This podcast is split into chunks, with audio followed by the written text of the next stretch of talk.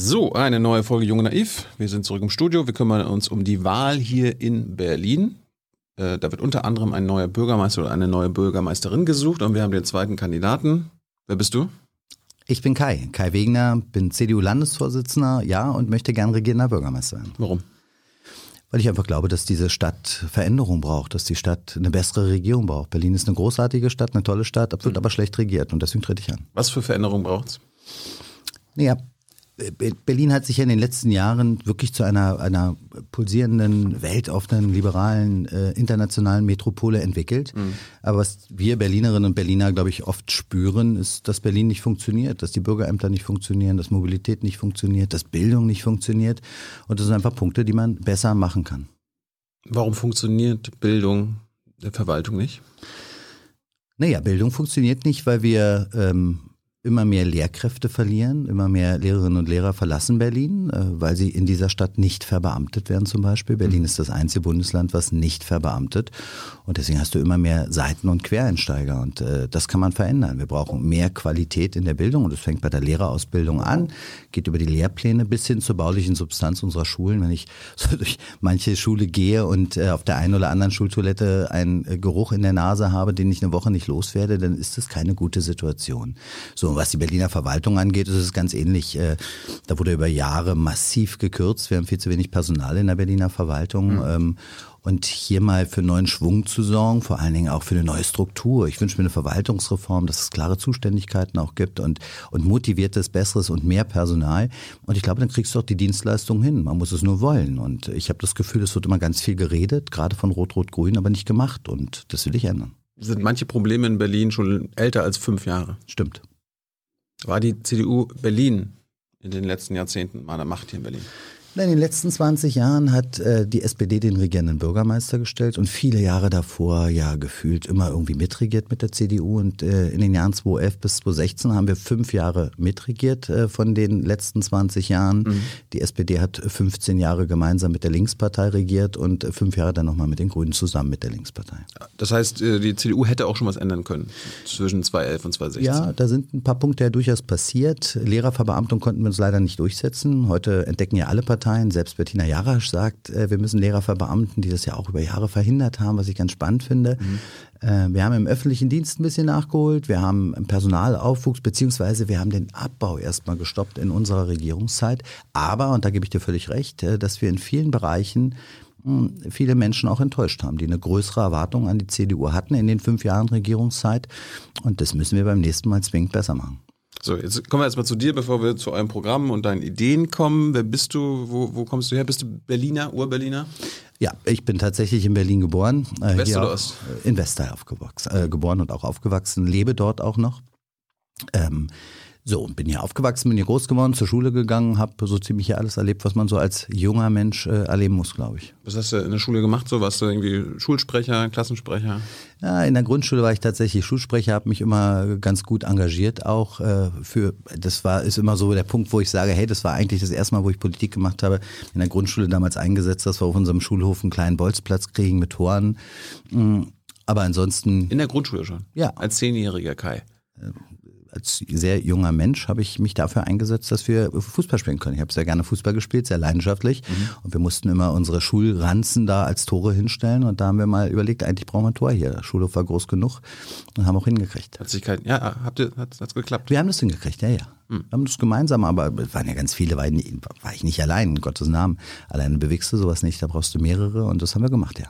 Wie ging deine politische Karriere dann weiter? Na, erstmal gar nicht. Äh, das war ja, da war ich zehn Jahre, da hatte ich noch nicht so viel zu tun. Ja, aber äh, Schulsprecher, das ist ja quasi auch schon Schulpolitik dann, ne? Ja, aber das habe ich, äh, ich würde im Nachhinein sagen, dass das eigentlich so Beginn war von Politik, weil da fängt Politik ja an. Ähm, aber bei mir war das ja so, dass ich, äh, ich hatte Freunde, die waren in der Jungen Union und äh, die äh, haben immer versucht, mich zu werben für Politik und für die Junge Union. Aber ich hatte einen großen Freundeskreis, habe viel Sport damals gemacht und äh, ich wollte das auch nicht, weil politische Jugendorganisationen im Allgemeinen, aber die Junge Union ja auch im Speziellen, muss man einfach sagen, hat ja so ein besonderes Image, so ein Spießer-Image, uncool, Spießer-Image. Du hast gesagt, so. da will ich nichts mit zu tun haben. Damit will da ich, werde ich nie eintreten. Das habe ich nicht gesagt. Ich habe aber gesagt, damit will ich nichts zu tun haben.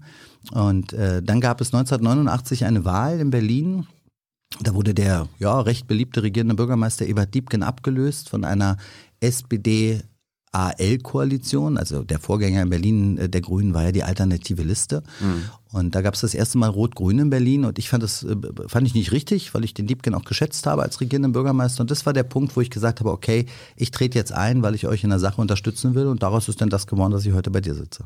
Hey Leute, hier sind Thilo und Tyler. Jung Naiv gibt es ja nur durch eure Unterstützung. Hier gibt es keine Werbung, außer für uns selbst. Das sagst du jetzt auch schon ein paar Jahre, ne? Ja. Aber man muss ja mal wieder darauf halt, hinweisen. Ne? Stimmt halt. Ne? Und ihr könnt uns per Banküberweisung unterstützen oder PayPal. Und wie ihr das alles machen könnt, findet ihr in der Podcast-Beschreibung. Bist also doch den uncoolen, spießigen J-Ulan beigetreten. Bist du denn auch ein uncooler, spießiger Typ? Ich hoffe nicht. Aber das müssen andere bewerten. Was das, kann damals? Ich ja, das kann ich ja nicht. Äh, damals war ich es mit Sicherheit nicht, würde ich sagen. Und äh, wurde mir auch immer gesagt, dass ich es nicht war. Aber das sollen auch andere bewerten. Äh, mir war wichtig, dann ein politisches Signal zu setzen, wo ich gesagt habe, mit, der, mit dieser Regierung hier in Berlin bin ich nicht zufrieden. Äh, Walter Momper war mit der Mann mit dem roten Schal, das fand ich alles komisch. Und äh, wie gesagt, den Diebken habe ich durchaus geschätzt, auch als junger Mensch wo ich dann mitmachen wollte und äh, wofür ich dann auch gesorgt habe, weil ich dann ja durchaus auch Spaß hatte in der Jungen Union, war ja, dass ich ganz viele Freunde eintreten lassen habe, die ich so aus Sportvereinen kannte, aus meinem Freundeskreis kannte.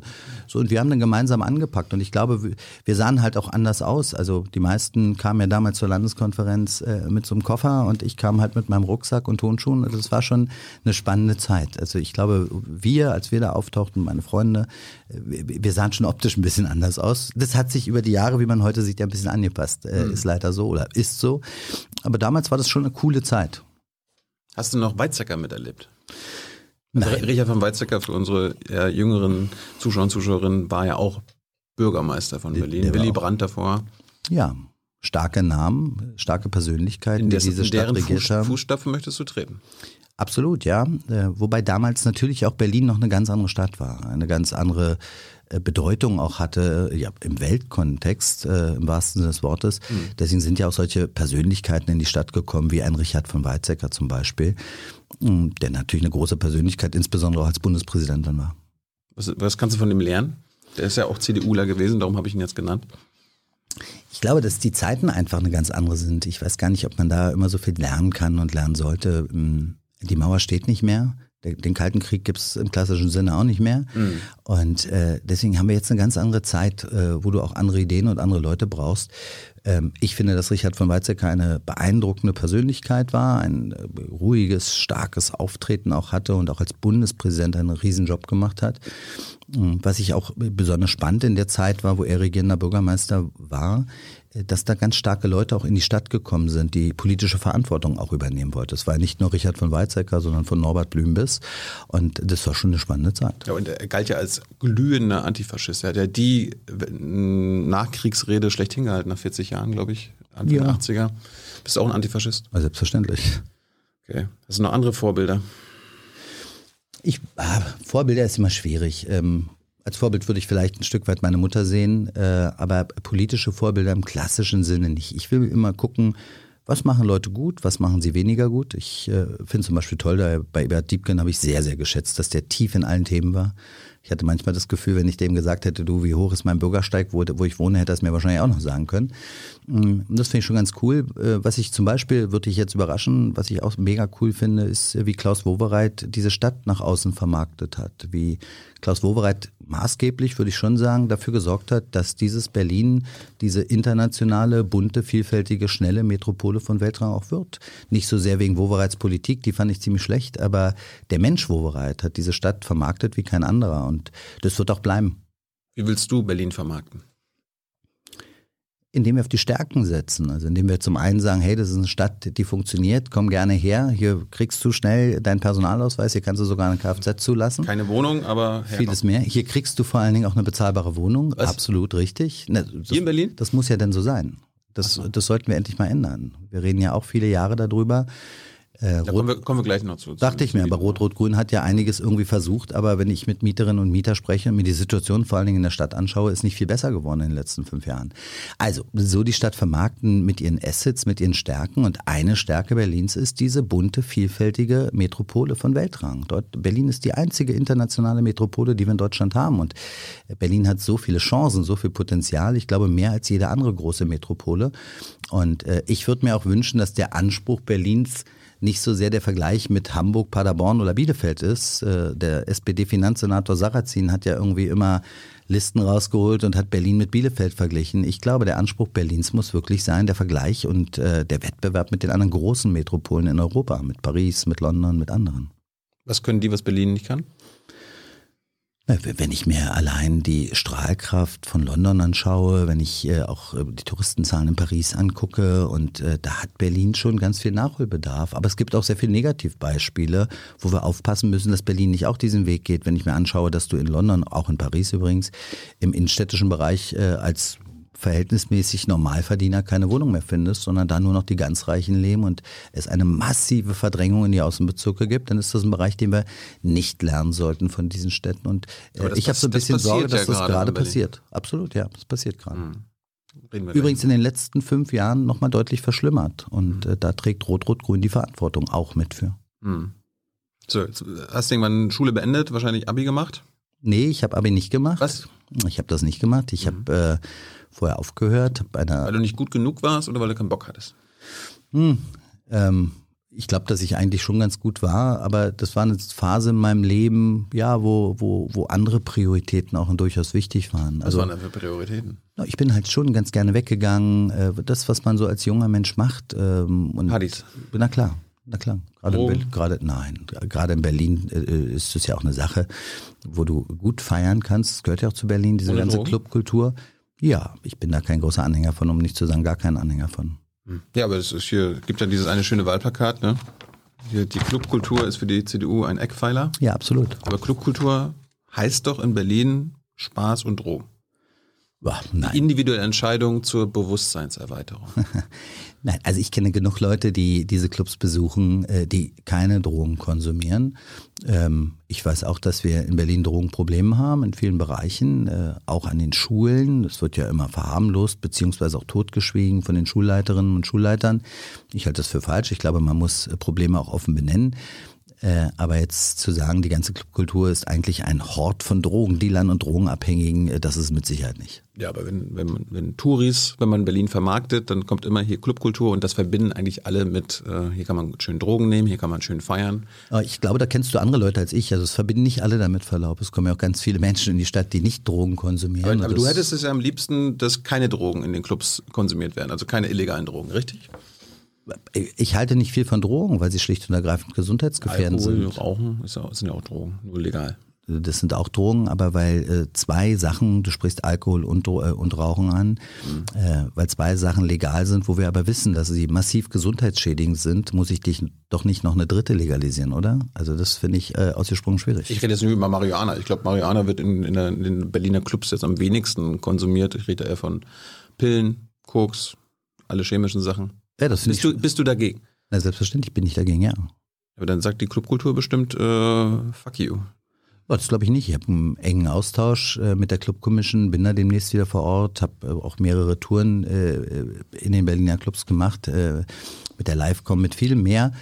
Äh, ähm, die kennen meine Positionierung äh, zu Drogen, die kennen auch meine Positionierung zur inneren Sicherheit. Übrigens, die die auch in Teilen teilen, weil ich äh, höre auch immer wieder, dass DJs nachts, wenn sie dann nach Hause gehen, überfallen werden und das Geld geklaut wurden, was die dann äh, für ihren Job bekommen haben. Und das sind alles so Sachen, wo ich glaube, mit der Clubkultur äh, oder mit der Club Commission doch ziemlich viel Übereinstimmung auch habe. Aber du wirst mir zustimmen, dass die überwiegende Mehrheit der ClubbesucherInnen in Berlin Drogen nehmen. Wie, wie willst du dem Nee, werde ich, würde ich dir nicht übereinstimmen. Glaube ich nicht. Also ich habe ja viele Clubs gesehen und äh, ich kann mir wirklich nicht vorstellen, dass die Masse an Mensch dort alle irgendwelche Clubs- illegalen in welchen Drogen Clubs nehmen. bist du denn? Ich rede jetzt natürlich vom Berghain, also den äh, Ja, großen, Berghain. Beliebten, durch Berlin vermarktete Clubs.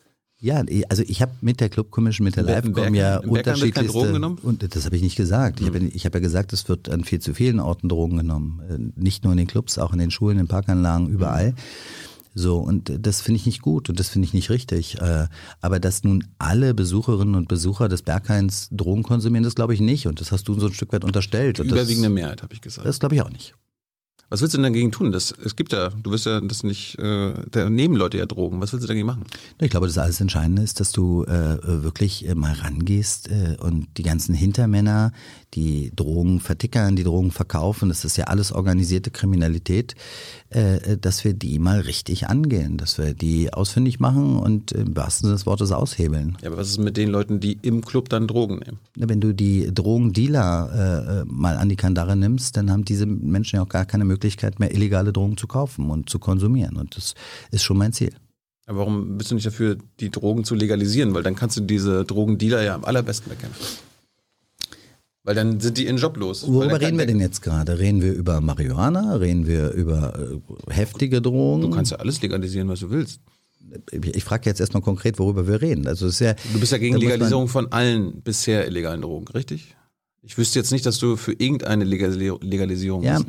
absolut. Ähm, also bei- den, bei den harten Drogen würde ich auch gar keine Kompromisse machen. Bei den weichen, glaube ich, muss man Koks, tatsächlich. MDMA, bist du dagegen? Absolut.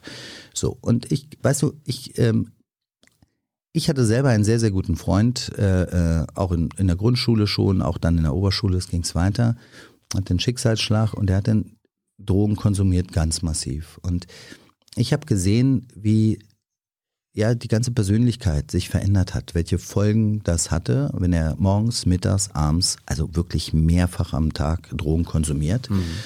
Und äh, ich weiß auch, dass er dann irgendwann auch mal äh, ja, LSD genommen hat. Ähm, und ähm, der ist richtig abgerutscht. Der hat sich zum Glück gefangen. Aber aus dieser persönlichen Erfahrung würde ich das ganze Thema nicht verharmlosen. Es ist äh, eine Droge, hat äh, schwerste gesundheitliche Auswirkungen, hat schwerste Folgen für die Persönlichkeit. Und darauf müssen wir vor allen Dingen achten. Und äh, deswegen müssen wir hier auch ganz klar aufklären, auf Prävention setzen und auch deutlich machen, welche Gefahren es mit diesem Drogenkonsum auch gibt. Weil ich selbst, wie gesagt, auch erlebt habe. Klar. Meine, Aber Aufklärung gehört ja dann auch dazu. Absolut. Also äh, nochmal. Äh, So im Sinne von, wenn ihr es nehmt, dann macht es richtig. Das ist ja, ist ja wie beim, sonst ist es ja wie beim Sex, ne? Also habt keinen Sex, dann brauchen wir auch nicht über Kondome reden. Also ich finde spannender, wenn du da wirklich, ähm, ich glaube, zum in den ganzen Bereichen, äh, was auch innere Sicherheit angeht, aber auch diese Drogen, äh, Drogenthematik, wir müssen viel stärker auch prävent, auf Prävention setzen, präventiv auch in die Schulen rein, aufklären, was Drogenkonsum eigentlich für Folgen haben kann. Aber du willst in die Schulen rein, aber nicht in die Clubs, wo Drogen am allermeisten in Berlin konsumiert Na, werden. schau mal, das ist da ohnehin nicht erlaubt und es äh, gibt ja auch immer mal wieder Kontrollen, auch der Berliner Polizei in den Clubs und äh, und das ist der richtige Weg. Nochmal, ich äh, halte nichts. Aber nur, nur weil es nicht erlaubt ist, wird es ja trotzdem gemacht. das macht es ja nicht besser und deswegen muss es verfolgt werden. Und äh, Ja, dann frage ich, wie du das machen willst. Das habe ich ja gesagt, dass wir auch weiterhin mit der Berliner Polizei durchaus auch Schwerpunktkontrollen machen müssen, aber wir müssen vor allen Dingen an die Hintermänner ran, die diese Drogen verticken und wir müssen vor allen Dingen aufklären über die Folgen, wenn du oftmals Drogen konsumierst. Das ist, bleibt nicht folgenlos. Ich habe in euer Wahlprogramm geguckt, das liest sich ja so, als ob ihr so pro Görlitzer Park seid. Meinst du? Was hast du da gelesen? Ja, weil ihr seid ja gegen, äh, gegen Legalisierung oder gegen ähm, Entkriminalisierung. Und das heißt ja quasi, dass die Drogen weiterhin an speziellen Orten vertickt werden müssen, weil man sich die nicht bei der Apotheke holen kann, weil man die sich nicht an irgendeinen legalen Ausgabeorten äh, geben kann. Das heißt, man muss weiter in den Görli, man muss in die Hasenheide, um sich da äh, Gras zu kaufen. Ja, oder wir klären die Menschen auf, was es für Folgen haben kann und wir verhindern, dass weiter konsumiert wird. Aber Klar. ich glaube, dass es vor allen Dingen wichtig ist, wenn wir Du hast vorhin äh, auch unsere Regierungszeit angesprochen. Ich will da mal einen Fehler deutlich machen. Ich glaube, dass wir in der Zeit von 2011 bis 2016 mit einem massiven Polizeiaufgebot im Görlitzer Park ja nichts erreicht haben, außer dass wir viele Polizistinnen und Polizisten am Ende des Tages verheizt haben, ohne dass die Situation besser geworden ist. Und äh, hier hätte ich eine ganz andere Strategie. Ich würde hier ganz klar an die Hinterleute ran, nicht an die Leute, die dort die Drogen f- verticken. Das ist schlimm. Aber am Ende des Tages ist doch das eigentlich Schlimme, die Leute, die diese Leute dazu verführen, die Leute, die äh, diese Leute mit Drogen halt sozusagen ausstatten, dass sie verkaufen können. Und das ist die organisierte Kriminalität und die müssen wir richtig verfolgen und richtig hart gegen vorgehen. Habe ich mich in den letzten Jahren eingehend mit beschäftigt. Gibt ja auch viele Parteien, auch deine Partei, es gibt eine drogenpolitische Sprecherin, die sich auch damit beschäftigt. Die sind sich alle einig, man kann am besten diese organisierte Drogenkriminalität bekämpfen, indem man Dinge legalisiert. Und indem man quasi diese Drogen aus der Illegalität rausholt, weil es nur da über die, Illegale, die Illegalität einen Markt gibt, mhm. wodurch die organisierte Kriminalität entsteht. Mhm. Warum bist du nicht dafür, das zu legalisieren? Und weil ich Zweifel habe, dass es, also erstens, weil es ja trotzdem weiterhin die gesundheitlichen Folgen ja, genau. für die Konsumenten Da kann man halt aufklären. Man, so, kann, man kann das, das Geld, das man kann das Geld, was man aus den Steuern. Und das äh, andere ist, ich glaube nicht, bekommt. dass du darüber die Kriminalität lahmlegst, weil was wird denn passieren? Du kaufst an einer Apotheke Weiß ich nicht, für 10 Euro ein Gramm Hasch, 5 gibt, Euro, was gibt, auch immer. Gibt es eine Tabakkriminalität und eine Alkoholkriminalität? Pass auf, in, in sag gleich. Da kommt doch dann äh, die organisierte Kriminalität und wird es preiswerter anbieten. Und äh, was ja nun gar nicht geht, ist, dass du in Apotheken äh, erwärmen könntest Heroin und was auch immer für harte Drogen. Also das geht ja nun, also ich glaube auch nicht, dass, dass das, äh, also dafür würde es auch, glaube ich, gesellschaftlich keinerlei politische Mehrheiten geben, dass du äh, solche harten Drogen ja. äh, legalisierst. So, und deswegen glaube ich nicht, dass das wirklich dazu dient. Mm, aber, und ich will nochmal sagen, was du gesagt hast zu, zu Alkohol und auch zu Zigarettenrauch. Ähm, ähm, ich will das nochmal aufnehmen, das Argument. Wenn, wenn zwei Sachen, wo wir heute wissen, das hat massive gesundheitliche Folgen und verändert ja auch eine Persönlichkeit. Wenn ich jeden Tag Alkohol trinke, hat das ähnliche Auswirkungen, wie wenn ich jeden Tag äh, Gras rauche zum ist Beispiel. Die Einstiegsdroge schlecht in Alkohol. So, ne? und, äh, so, aber wir werden es ja auch hier nicht gesellschaftspolitisch aushalten, das Ding zu verbieten. So, aber weil eine Sache legalisiert ist und vielleicht falsch ist in seinen gesundheitlichen Auswirkungen, heißt es doch nicht, dass ich das wiederholen muss und bei Gras und Marihuana den gleichen Fehler nochmal machen muss. Also das da, da wollen wir es gesellschaftlich aushalten, dass wir das illegalisieren, dass das verboten bleibt. Ja, ich glaube, dass das muss verboten bleiben, weil es nochmal massive gesundheitliche Folgen hat. CDU-Verbotspartei also, ja? ja. Na, das sind ja die anderen. Ähm, nee, na, ihr wollt doch die Drogen verbieten, dass es so bleibt. Wir wollen es nicht verbieten, sondern wir wollen, dass es so bleibt. Das Und, Verbot bleibt. Verbotspartei. Ja. Ich glaube nicht, dass wir eine Verbotspartei sind. Ich glaube auch nicht, dass die ja, Menschen dem, das so wahrnehmen. in dem Drogenkontext schon. Ja, aber bei dem Thema schon, na klar. Ihr wollt auch die Eigenbedarfsgrenze äh, bei Marihuana von 15 Gramm auf 5 Gramm senken in Berlin. Das ist ja noch krasser als in Bayern. Naja, es war, also es dass war man, so. Wenn, wenn man erwischt wird, ganz kurz für Leute, die das nicht wissen, wenn man erwischt wird und die Polizei kontrolliert einen und man hat, keine Ahnung, ähm, 14 Gramm in der Tasche Gras, mhm. dann sagt der Staatsanwalt, okay, wir nehmen dir das weg, aber wir führen jetzt kein Verfahren. Ich glaube auch nicht, dass jemand 15, 15 Gramm Marihuana an einem Tag konsumiert allein. Also das stelle ich mir ein bisschen schwierig ja, ich, vor. Ich, ich könnte ja quasi durch Berlin fahren, weil ich gerade bei meinem Dealer war. Und wenn ihr mich erwischt, dann habe ich ja Glück, weil es nur 14 Gramm war. Aber nach deiner Vorstellung würde ich dann schon Ärger vom Staatsanwalt bekommen. Na, ich würde mir vor allen Dingen wünschen, dass wir äh, einheitliche Regeln in ganz Deutschland hätten. Also äh, ich habe mit der Drogenbeauftragten der Bundesregierung auch darüber gesprochen. Es gab ja eine Initiative von allen anderen Ländern, dass man sich da auf Grammzahlen verständigt, äh, wo mhm. Berlin ja Kontra gegeben hat. Und das äh, finde ich schade. Ich glaube, das wäre viel ersichtlicher für alle, wenn man sich dort, äh, wenn alle Bundesländer sich einig sind, finde ich, sollte Berlin diesen Weg dann auch mitgehen. Und dann hättest du auch einheitliche Größenordnung.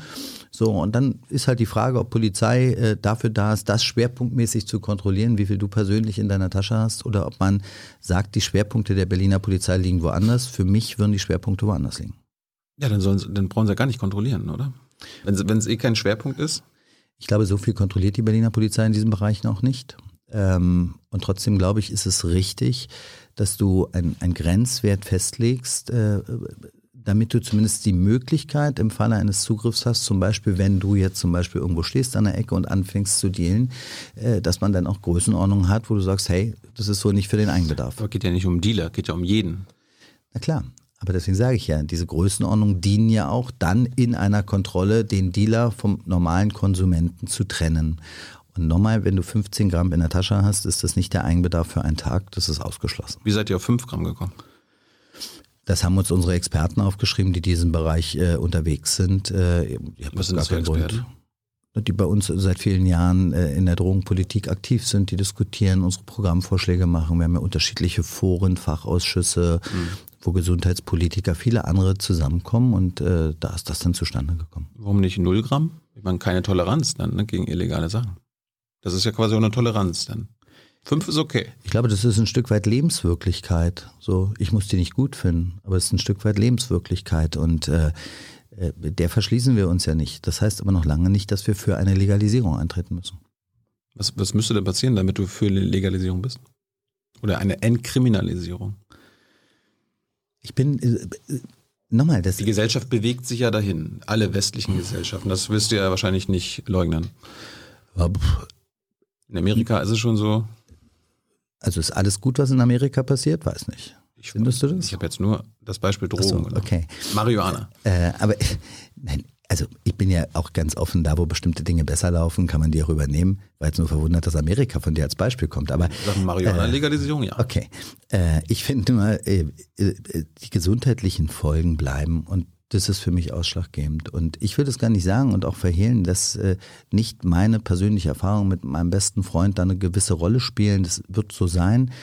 Äh, aber ich glaube, solange, äh, ähm, solange das so ist, dass die gesundheitlichen Folgen so massiv sind im Bereich der Drogen, äh, bin ich weiter für, äh, für keine Legalisierung. Äh, Und trotzdem geht es darum, gesellschaftliche Realitäten auch ein Stück weit anzuerkennen. Deswegen sprechen wir von diesen fünf Gramm. Und ich sage auch, bei der Strafverfolgung hat die Berliner Polizei andere Aufgaben und wichtigere Sachen zu klären, als jemanden zu verfolgen, der mit fünf Gramm in der Tasche durch die Stadt läuft. Dein Argument war ja, wenn es legal wäre, würden die Dealer immer noch billiger anbieten. Das machen sie ja bei den, beim Alkohol und Tabak auch nicht. Warum würden sie das bei Marihuana machen? Alkohol und Tabak äh, wird ja von den Dealern gar nicht vertickt. Ja, eben, weil es legal ist. Ja, aber das Lohnt ist ja, nicht. ja, aber das ist ja ihr ganz großer Bereich, womit sie Geld verdienen. Ganz, ganz groß, äh, nicht nur in Berlin, das ist ja weltweit. Und äh, das würden die ja nicht aufgeben. Never ever. Und solange der Staat dafür Geld nimmt, und ich, habe ja Größenordnung genannt, wenn die Dealer sagen, okay, dann nehmen wir halt zwei Drittel oder 50 Prozent, wir strecken das Zeug, was auch immer, was, was es alles nicht besser macht. Und ich glaube, dass es Menschen gibt, die sagen, hey, bevor ich da in der Apotheke 7, 8, 10 Euro bezahle, gehe ich doch lieber zum Dealer und zahle 6 Euro. Ähm, so, und das ist die ganz große Gefahr. Bist du für Drug Testing? Also, dass man, dass Leute, die dann trotzdem Drogen nehmen, können wir ja nicht verhindern. Äh, wenigstens gucken können, ob sie hier, ob das anständige Drogen sind, ob die rein sind, clean und nicht gestreckt worden sind. Ich bin dafür, dass wir äh, äh, keine Drogen illegal kaufen können und äh, das ist die erste Aufgabe. Ja, aber wenn es passiert, das weißt du ja, dass es passiert, dann sollen doch äh, die Kids wenigstens äh, sauberes Zeug nehmen, oder? Nicht, dass sie daran noch sterben. Und die sollen es gar nicht nehmen. Ähm, die sollen es gar nicht nehmen. Und äh, das ist jetzt erstmal die erste Aufgabe, hier viel stärker auf Präventionsarbeit zu setzen, auch auf starke äh, Strafverfolgung, nicht äh, bei dem Konsumenten, sondern bei den Clanstrukturen, bei der organisierten Kriminalität. Das ist die erste Aufgabe, die wir haben. Hast du schon mal Drogen genommen? Wenn ich jetzt Nein sagen würde, würde ich lügen. Welche denn? Ich habe Gras geraucht. Und? Hat mir ehrlich gesagt nichts gegeben. Ich habe das ganz selten, ich kann es an einer Hand abzählen, äh, so oft ich das gemacht habe, In Jahren oder? oder in meinem Leben. Achso. in meinem Leben. Und äh, ja, das war eine, war auch eine Phase in der Jugend und In äh, der Jungen Union? mir hat das keinen Spaß. Ja, es war auf jeden Fall schon in der Zeit in der Jungen Union auch. Mm, Aber ähm, das war jetzt nicht, äh, was mir große Freude gemacht hat, ganz im Gegenteil und ich hatte da auch keine Lust drauf. Gut, wir waren, wir waren ja stehen geblieben, du hast kein Abi gemacht. Und stattdessen lieber ein bisschen gefeiert. Was, wann hast du denn irgendwann eine Ausbildung gemacht? Ich habe äh, dann nach der Schule, also ich habe viel gejobbt in, in meiner Schulzeit auch und ähm, weil ich Was auch ganz, ich habe äh, ganz am Anfang ganz klein habe ich Zeitung ausgetragen, wie sich das so gehört, glaube ich, für jeden in Ich auch. Berlin. Und äh, äh, wenig später dann habe ich bei einer Wachschutzfirma gearbeitet, Objektschutz gemacht und äh, bin immer durch die Stadt gefahren mit meinem Auto und habe dann alles kontrolliert, ob da nachts nicht passiert und äh, keine Fenster aufgebrochen sind.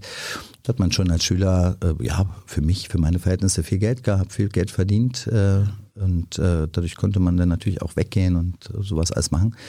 Mm, So, dann ähm, kam meine Bundeswehrzeit, dann durfte ich ja, äh, oder im Nachhinein muss ich sagen, hatte ich das zweifelhafte Vergnügen, äh, ein Jahr Wehrdienst machen zu dürfen bei der Bundeswehr. Und, äh, und danach habe ich dann eine Ausbildung gemacht, mir richtig eine kaufmännische Ausbildung zu machen. Ich habe eine Ausbildung als Versicherungskaufmann gemacht, habe dann noch ein paar Jahre in einem so einem ja, großen ähm, ähm, ähm, Firmenversicherer gearbeitet, wo ich für die Industrie zuständig war. Hat mir riesig Spaß gemacht, ehrlich gesagt. Ähm, und dann habe ich in meinem, Firmenversicherer. Was Ja, naja, naja, wir haben größere Firmen versichert, also mittelständische Firmen, größere Firmen. Was waren das für welche? ganz unterschiedliche äh, Autohäuser äh, bis hin zu, zu Bauunternehmen. Also wirklich eine ganz, ganz breite Palette, was wir da angeboten haben. Äh, das habe ich ein paar Jahre gemacht und äh, dann habe ich gewechselt zu einem mittelständischen Bauunternehmen, in dem ich dann gearbeitet habe, in der Geschäftsleitung. Und das war ehrlicherweise somit die schönste Zeit in meinem Leben, äh, weil ich da schon sehr aktiv Politik gemacht habe.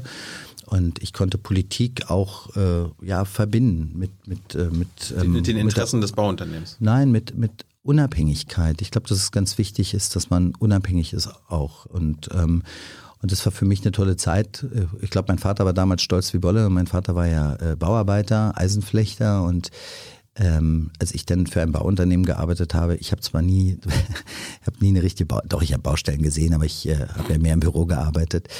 Äh, hast aber das gemacht? im Büro, na, ich war für Öffentlichkeitsarbeit äh, als sowas zuständig. PR und Marketing oder was? Ja, genau. Hm. Was war das für ein Bauunternehmen? Kennt man das noch? Ja, ich glaube In nicht. Berlin, ne? Das war ein Berliner Bauunternehmen, das war die Markon Bau und unsere Tochter war die B-Stahl. Wir haben auch gerade im Tiefbau äh, Brücken gemacht und äh, das war eine spannende Zeit, gerade wenn ich so durch unsere Hallen der B-Stahl gegangen bin, wenn du die Leute gesehen hast, die, die geschweißt haben und so. Das, das war schon sehr beeindruckend. Das hat mich auch sehr gefreut, weil das waren ja Leute, die was geschafft haben, gerade in diesem Werk, wo wir große Stahlelemente hergestellt haben, die stolz auf ihre Arbeit waren. Und äh, das war schon toll zu sehen, wie die Leute dankbar sind und stolz sind, dass sie solche Sachen da anfertigen können. Da warst du so Mitte 20? Will was da? Ja, müsste so gewesen sein, ne? Ja, Mitte, Mitte Ende 20. Und dann warst du aber schon politisch aktiv. Da war ich schon politisch aktiv. Warst du schon in irgendeinem Parlament oder so? Oder warst du noch noch Ich- Junge Union? Äh, ich war noch in der Jungen Union. Ähm, ich war ja 2000 dann Landesvorsitzender der Jungen Union in Berlin bis 2003. Mm, Ich bin 99 ins Berliner Abgeordnetenhaus gewählt worden. äh, Bis 2005, sechs Jahre war ich dort. Und äh, Und währenddessen hast du schon für das Bauunternehmen gearbeitet. dort habe ich in dem Mittelständischen Bauunternehmen gearbeitet. Aber die Interessen des Bauunternehmens waren jetzt nicht die gleichen wie von Kai Wegner. Nein, also was heißt, was heißt nein? Also äh, wenn es darum geht, Bürokratie abzubauen, wenn es darum geht, ein schlankes Vergaberecht zu schaffen, dass auch mittelständische Firmen aus unserer Region, aus der Stadt Chancen haben bei Ausschreibungen, um Ausbildungs- und Arbeitsplätze schaffen zu können, dann sind das schon auch meine Interessen, na klar. Das heißt, du bist seit 99 im Abgeordnetenhaus, du bist also seit 22 Jahren in der Politik. Ja, und wenn ich ganz ehrlich bin, von 95 bis 99 war ich in der Bezirksverordnetenversammlung in Spandau. Also es ist ja ein kleines Parlament, aber letztlich Aber auch schon nur- das Parlament. war eher so Nebentätigkeit, oder? Das war jetzt nicht Hauptjob. Nein, nein, das ist äh, genau, das ist, äh, da kriegst du eine Aufwandsentschädigung für, aber da, das ist kein Hauptjob, genau. Und äh, seitdem du jetzt in, in den Parlamenten, Landesparlament und Bundestag bist, äh, hast du da nebenbei auch noch gearbeitet? Hast du Nebentätigkeiten gehabt, Nebeneinkünfte? Nein, ich hatte ganz am Anfang, ähm, Ja, aber du, meinst, also, du meinst gerade, du hast beim Bauunternehmen gearbeitet? ja, ja, also im Abgeordnetenhaus, ja, das Abgeordnetenhaus ist ja auch angelegt, äh, damals noch viel stärker gewesen als heute, als Halbtagsparlament. Ähm, als ich dann in den Bundestag gegangen bin, weil ich das auch wirklich gerne gemacht habe, meinen Job hatte ich hin und her überlegt. Ich habe aber sehr, sehr schnell äh, begriffen, dass das nicht funktioniert, äh, weil ich werde meinen Ansprüchen nicht gerecht, was äh, ja, wa- was auch das Mandat angeht. Und auf der anderen Seite werde ich aber auch nicht den Ansprüchen äh, gerecht äh, äh, meines Chefs sozusagen. Und äh, da war für mich klar, ich muss mich jetzt entscheiden, A oder B. Und ich habe mich dann für Politik entschieden. Ähm, was ich so im Kern nie wollte, weil ich immer ganz gut, ehrlich gesagt, finde, wenn du als Politiker auch deine Unabhängigkeit bewahrst. Und so ein, so ein Mandat, auch im Bundestag, ist ja immer nur ein Mandat auf Zeit. Du hast vier Jahre. Und äh, da eine gewisse Unabhängigkeit zu bewahren, auch beruflich, wie es danach weitergehen kann, fand ich immer wichtig. Aber irgendwann ging es nicht mehr. Das habe ich nicht geschafft. Ich verstehe auch nicht, wie, wie, es gelingt, dass so viele Kolleginnen und Kollegen im Deutschen Bundestag so viele Nebentätigkeiten machen können. Ich, also ich verstehe das zeitlich gar nicht, wie die es hinbekommen, aber das wahrscheinlich sind die da besser organisiert als ich. Es gibt ja in anderen Staaten das so, wer, wer Abgeordneter oder Abgeordnete ist, ähm, darf keine anderen, kann, darf keine Nebentätigkeiten und Nebeneinkünfte haben, außer so NGO-Sachen und so. Bist du dafür, dass das so kommt? Hm, Naja, kommt immer drauf an. Ähm, du kannst, also ich will, ich möchte gerne, dass wir es hinbekommen, dass wir ähm, Qu- Querschnitte der Gesellschaft in den Parlamenten abbilden. Was heißt das? Das heißt natürlich auch, dass ein Unternehmer, ein Rechtsanwalt äh, äh die Möglichkeit haben muss, in einem Parlament äh, auch äh, Mandat anzunehmen und Volksvertreter zu sein. So, ich kann aber nicht von einem Unternehmer erwarten, dass der seine, sein, sein Unternehmen schließt. Ja, und deswegen würde ich sagen, da muss man genau hingucken. Hm, Wenn es jetzt ähm, gibt ja auch genug Abgeordnete, die auf Payrolls von Gewerkschaften und so weiter stehen. Also sehr, da gibt es ja ganz unterschiedliche Geschichten. Und Aber die meisten im Bundestag sind Juristen. Ja, viele Beamte gibt es auch. Mhm. Ähm, so. Und ähm, ich, ich würde mir wünschen, dass da auch ein paar Erzieherinnen zum Beispiel sind und Erzieher. Das würde ich mir sehr wünschen. Und da gibt es offen, offensichtlich nicht so die Durchlässigkeit, weil ich glaube, nochmal, ein Parlament äh, ist auch dann stark, wenn ein Querschnitt der Gesellschaft dort abgebildet mhm. wird. Und ich fand das immer ganz spannend, wenn ich äh, auch im, im Bundestag äh, berichten konnte aus meiner Zeit in dem Bauunternehmen da hattest du dann halt BWLer, VWLer und die haben mir erklärt, wie Vergaberecht funktioniert und ich konnte ihnen sagen, wie es wirklich ist. So, und das ist halt was anderes, wenn du in der Theorie das irgendwo in einem Hörsaal hörst oder in der Praxis mal erlebt hast. Mhm. Und diese Erfahrung möchte ich auch nicht missen, äh, die ich hatte in meinem sozusagen Privatleben, sozusagen, in meinem Arbeitnehmerleben. Und die möchte ich nicht missen. Ähm, aber umso wichtiger ist, diesen Querschnitt mal darzulegen. Aber das, das äh, nochmal zu, zur ganz konkreten Frage. Ich würde mir gerade, also das Abgeordnetenhaus ist ja immer noch äh, ein Stück weit als Halbtagsparlament auch angelegt, wo du sicherlich aufpassen musst. Aber so ein deutscher Bundestag, also äh, das, wenn du dann abhängig auf Payroll stehst, finde ich tatsächlich schwierig. Und das haben ja auch Könntest jetzt, du da sagen? haben ja jetzt auch die die letzten ja, Monate auch durchaus gezeigt, dass es da äh, Schwierigkeiten gab, gerade und insbesondere auch in, in unserer, in meiner Fraktion. Und das, das klaut Vertrauen und äh, das äh, führt weiter zu Politikverdrossenheit und es ist alles nicht hilfreich. Aber was ändern willst du nicht? Habe ich ja nicht gesagt. Ich habe ja gesagt, ich kann mir das zum Beispiel vorstellen. Also ich habe gesagt, kommt drauf an. Also ein, ein, ein Selbstständiger, äh, der dann für ein Parlament kandidiert, finde ich, muss nicht seine Existenz abgeben oder seine Selbstständigkeit aufgeben abhängig Beschäftigte in unterschiedlichsten Bereichen, da könnte man tatsächlich mal überlegen, macht das wirklich Sinn? Und ich glaube, allein zeitlich kriegst du das gar nicht hin. Das schafft man nicht. Gerade als Bundestagsabgeordneter in Sitzungswochen hast du einen Fulltime-Job. Du musst mal Wolfgang Kubicki fragen. Der, der ist Vize-Bundestagspräsident, Abgeordneter und kann nebenbei noch äh, seine Mandate machen als ja, Anwalt. Das ist schon ziemlich beeindruckend. Wahrscheinlich hat sein Tag mehr als 24 Stunden, meiner nicht. Du sagst, Erzieherinnen müssen mehr in den Bundestag, wer noch so? Ein Querschnitt wirklich der Gesellschaft. Also mhm. ich wünsche mir, dass da äh, Polizistinnen und Polizisten, Erzieherinnen und Erzieher, äh, dass wirklich die Gesellschaft sich dort auch vertreten fühlt. Lehrerinnen und Lehrer, äh, da sind so viele Berufsgruppen, wo ich mir wünschen würde, die müssen auch stärker mit in den politischen Diskurs rein. Ja, wenn ich alleine sehe, in Berlin uns fehlen 26.000 Kita-Plätze und ich würde mir schon wünschen, dass wir mehr Erzieherinnen und Erzieher hätten, die auch mal sagen, hey, so geht's nicht. Ich rede viel mit denen, aber das äh, noch, noch eine größere Wirkung hat's ja tatsächlich, wenn die sich in den Parteien engagieren und äh, die würde ich dazu einladen gerne. Jetzt äh, stellt man ja vor einer Wahl fürs Abgeordnetenhaus oder für den Bundestag Landeslisten auf. Ja. Ne? Also das sind die Leute, die dann Bundestag. in den Bundestag kommen. Oder bei den Abgeordnetenhaus habt ihr wahrscheinlich auch eine Liste. Aber keine Landesliste. Aber für den Bundestag. Ja. Gibt es eine CDU-Landesliste. Wie viele ja. Erzieherinnen, Lehrerinnen stehen denn da drauf? Na, ich bin erstmal heilfroh, dass es mir gelungen ist, und ich glaube erstmalig unter den ersten sieben Listenplätzen vier Frauen zu haben. Das war jetzt nicht die Frage. So, und das ist, äh, ja, das ist aber trotzdem, ich will trotzdem sagen, dass ich darüber sehr froh bin, weil das gab es noch nie in der Berliner CDU. Uns wird immer vorgeworfen, wir müssen weiblicher werden. Und das ist ja auch so. Und dass mir das gelungen ist und dass alle mitgemacht haben, fast alle, dass äh, es gelungen ist, vier Frauen unter den ersten sieben Plätzen zu bringen, finde ich großartig. Und da freue ich mich sind, auch. Sind das Erzieherinnen oder Lehrerinnen? Ähm, Sie, Sie repräsentieren die, jetzt, den Querschnitt der Gesellschaft? Was die beruflich alle machen, äh, äh ehrlich gesagt, ich, da muss ich gerade überlegen. Ich versuche das gerade mal zusammenzukriegen. Mm, aber Erzieherinnen oder Erzieher sind es nicht. Wir haben aber Erzieherinnen. Vier, ne? Was machen die? Wir haben aber Erzieherinnen und Erzieher auch bei uns in der Partei, die bei uns auch mitarbeiten. Ähm, ich war jetzt letztens erst wieder mit einem unserer Kandidaten unterwegs. Äh, der ist selbst Erzieher, äh, der fürs Abgeordnetenhaus kandidiert, ein Mann. Und äh, mit dem war ich letztens erst wieder unterwegs und ich rede da ganz viel mit den freien Trägern, die im Kita-Bereich zuständig sind, auch mit den städtischen Einrichtungen. Ähm, aber nochmal, ich würde mir wünschen, und die lade ich auch wirklich alle ein, bei uns mitzumachen, dass sich solche Leute auch aus diesem Berufszweig in der CDU engagieren. Aber du wünschst dir, dass im Bundestag mehr Lehrerinnen, Erzieherinnen, ein Querschnitt der Gesellschaft kommt? Jetzt könntet ihr als Landesliste, als, als CDU-Landesverband Berlin sagen, auf unserer Landesliste kommen. Ja, die müssen sich Die aber auch und anbieten Lehrer. und die müssen dann auch mitmachen. Die noch habt ihr selbst gar nicht. Die müssen, ich habe ja gesagt, wir haben in unseren Fachausschüssen und Foren schon auch Erzieherinnen und Erzieher, die bei uns auch mitmachen. Ja, aber warum sagst du denn nicht, wir wollen, dass ihr in den Bundestag kommt? Wünsche ich mir sehr. Hast du das gemacht? Aber ich habe vor allen Dingen sehr dafür geworben, dass wir viele Frauen haben, die aufgestellt werden. Und, aber was die ähm, machen, weißt du auch nicht. Es sind, es sind ja nur vier Frauen, hast du gesagt, auf den ersten sieben Plätzen. äh, Das weiß ich schon. Also Monika Grütters, glaube ich, weißt du auch, was die macht? Die ist hier Staatssekretärin, Staatsministerin. Staatsministerin. Äh, dann haben wir mit Ottilie Klein jemand, äh, die für einen Verband arbeitet, Was für ein Verband? äh, für den Bankenverband arbeitet die. Ja, aber das wird ja dann Also eine Lobbyistin.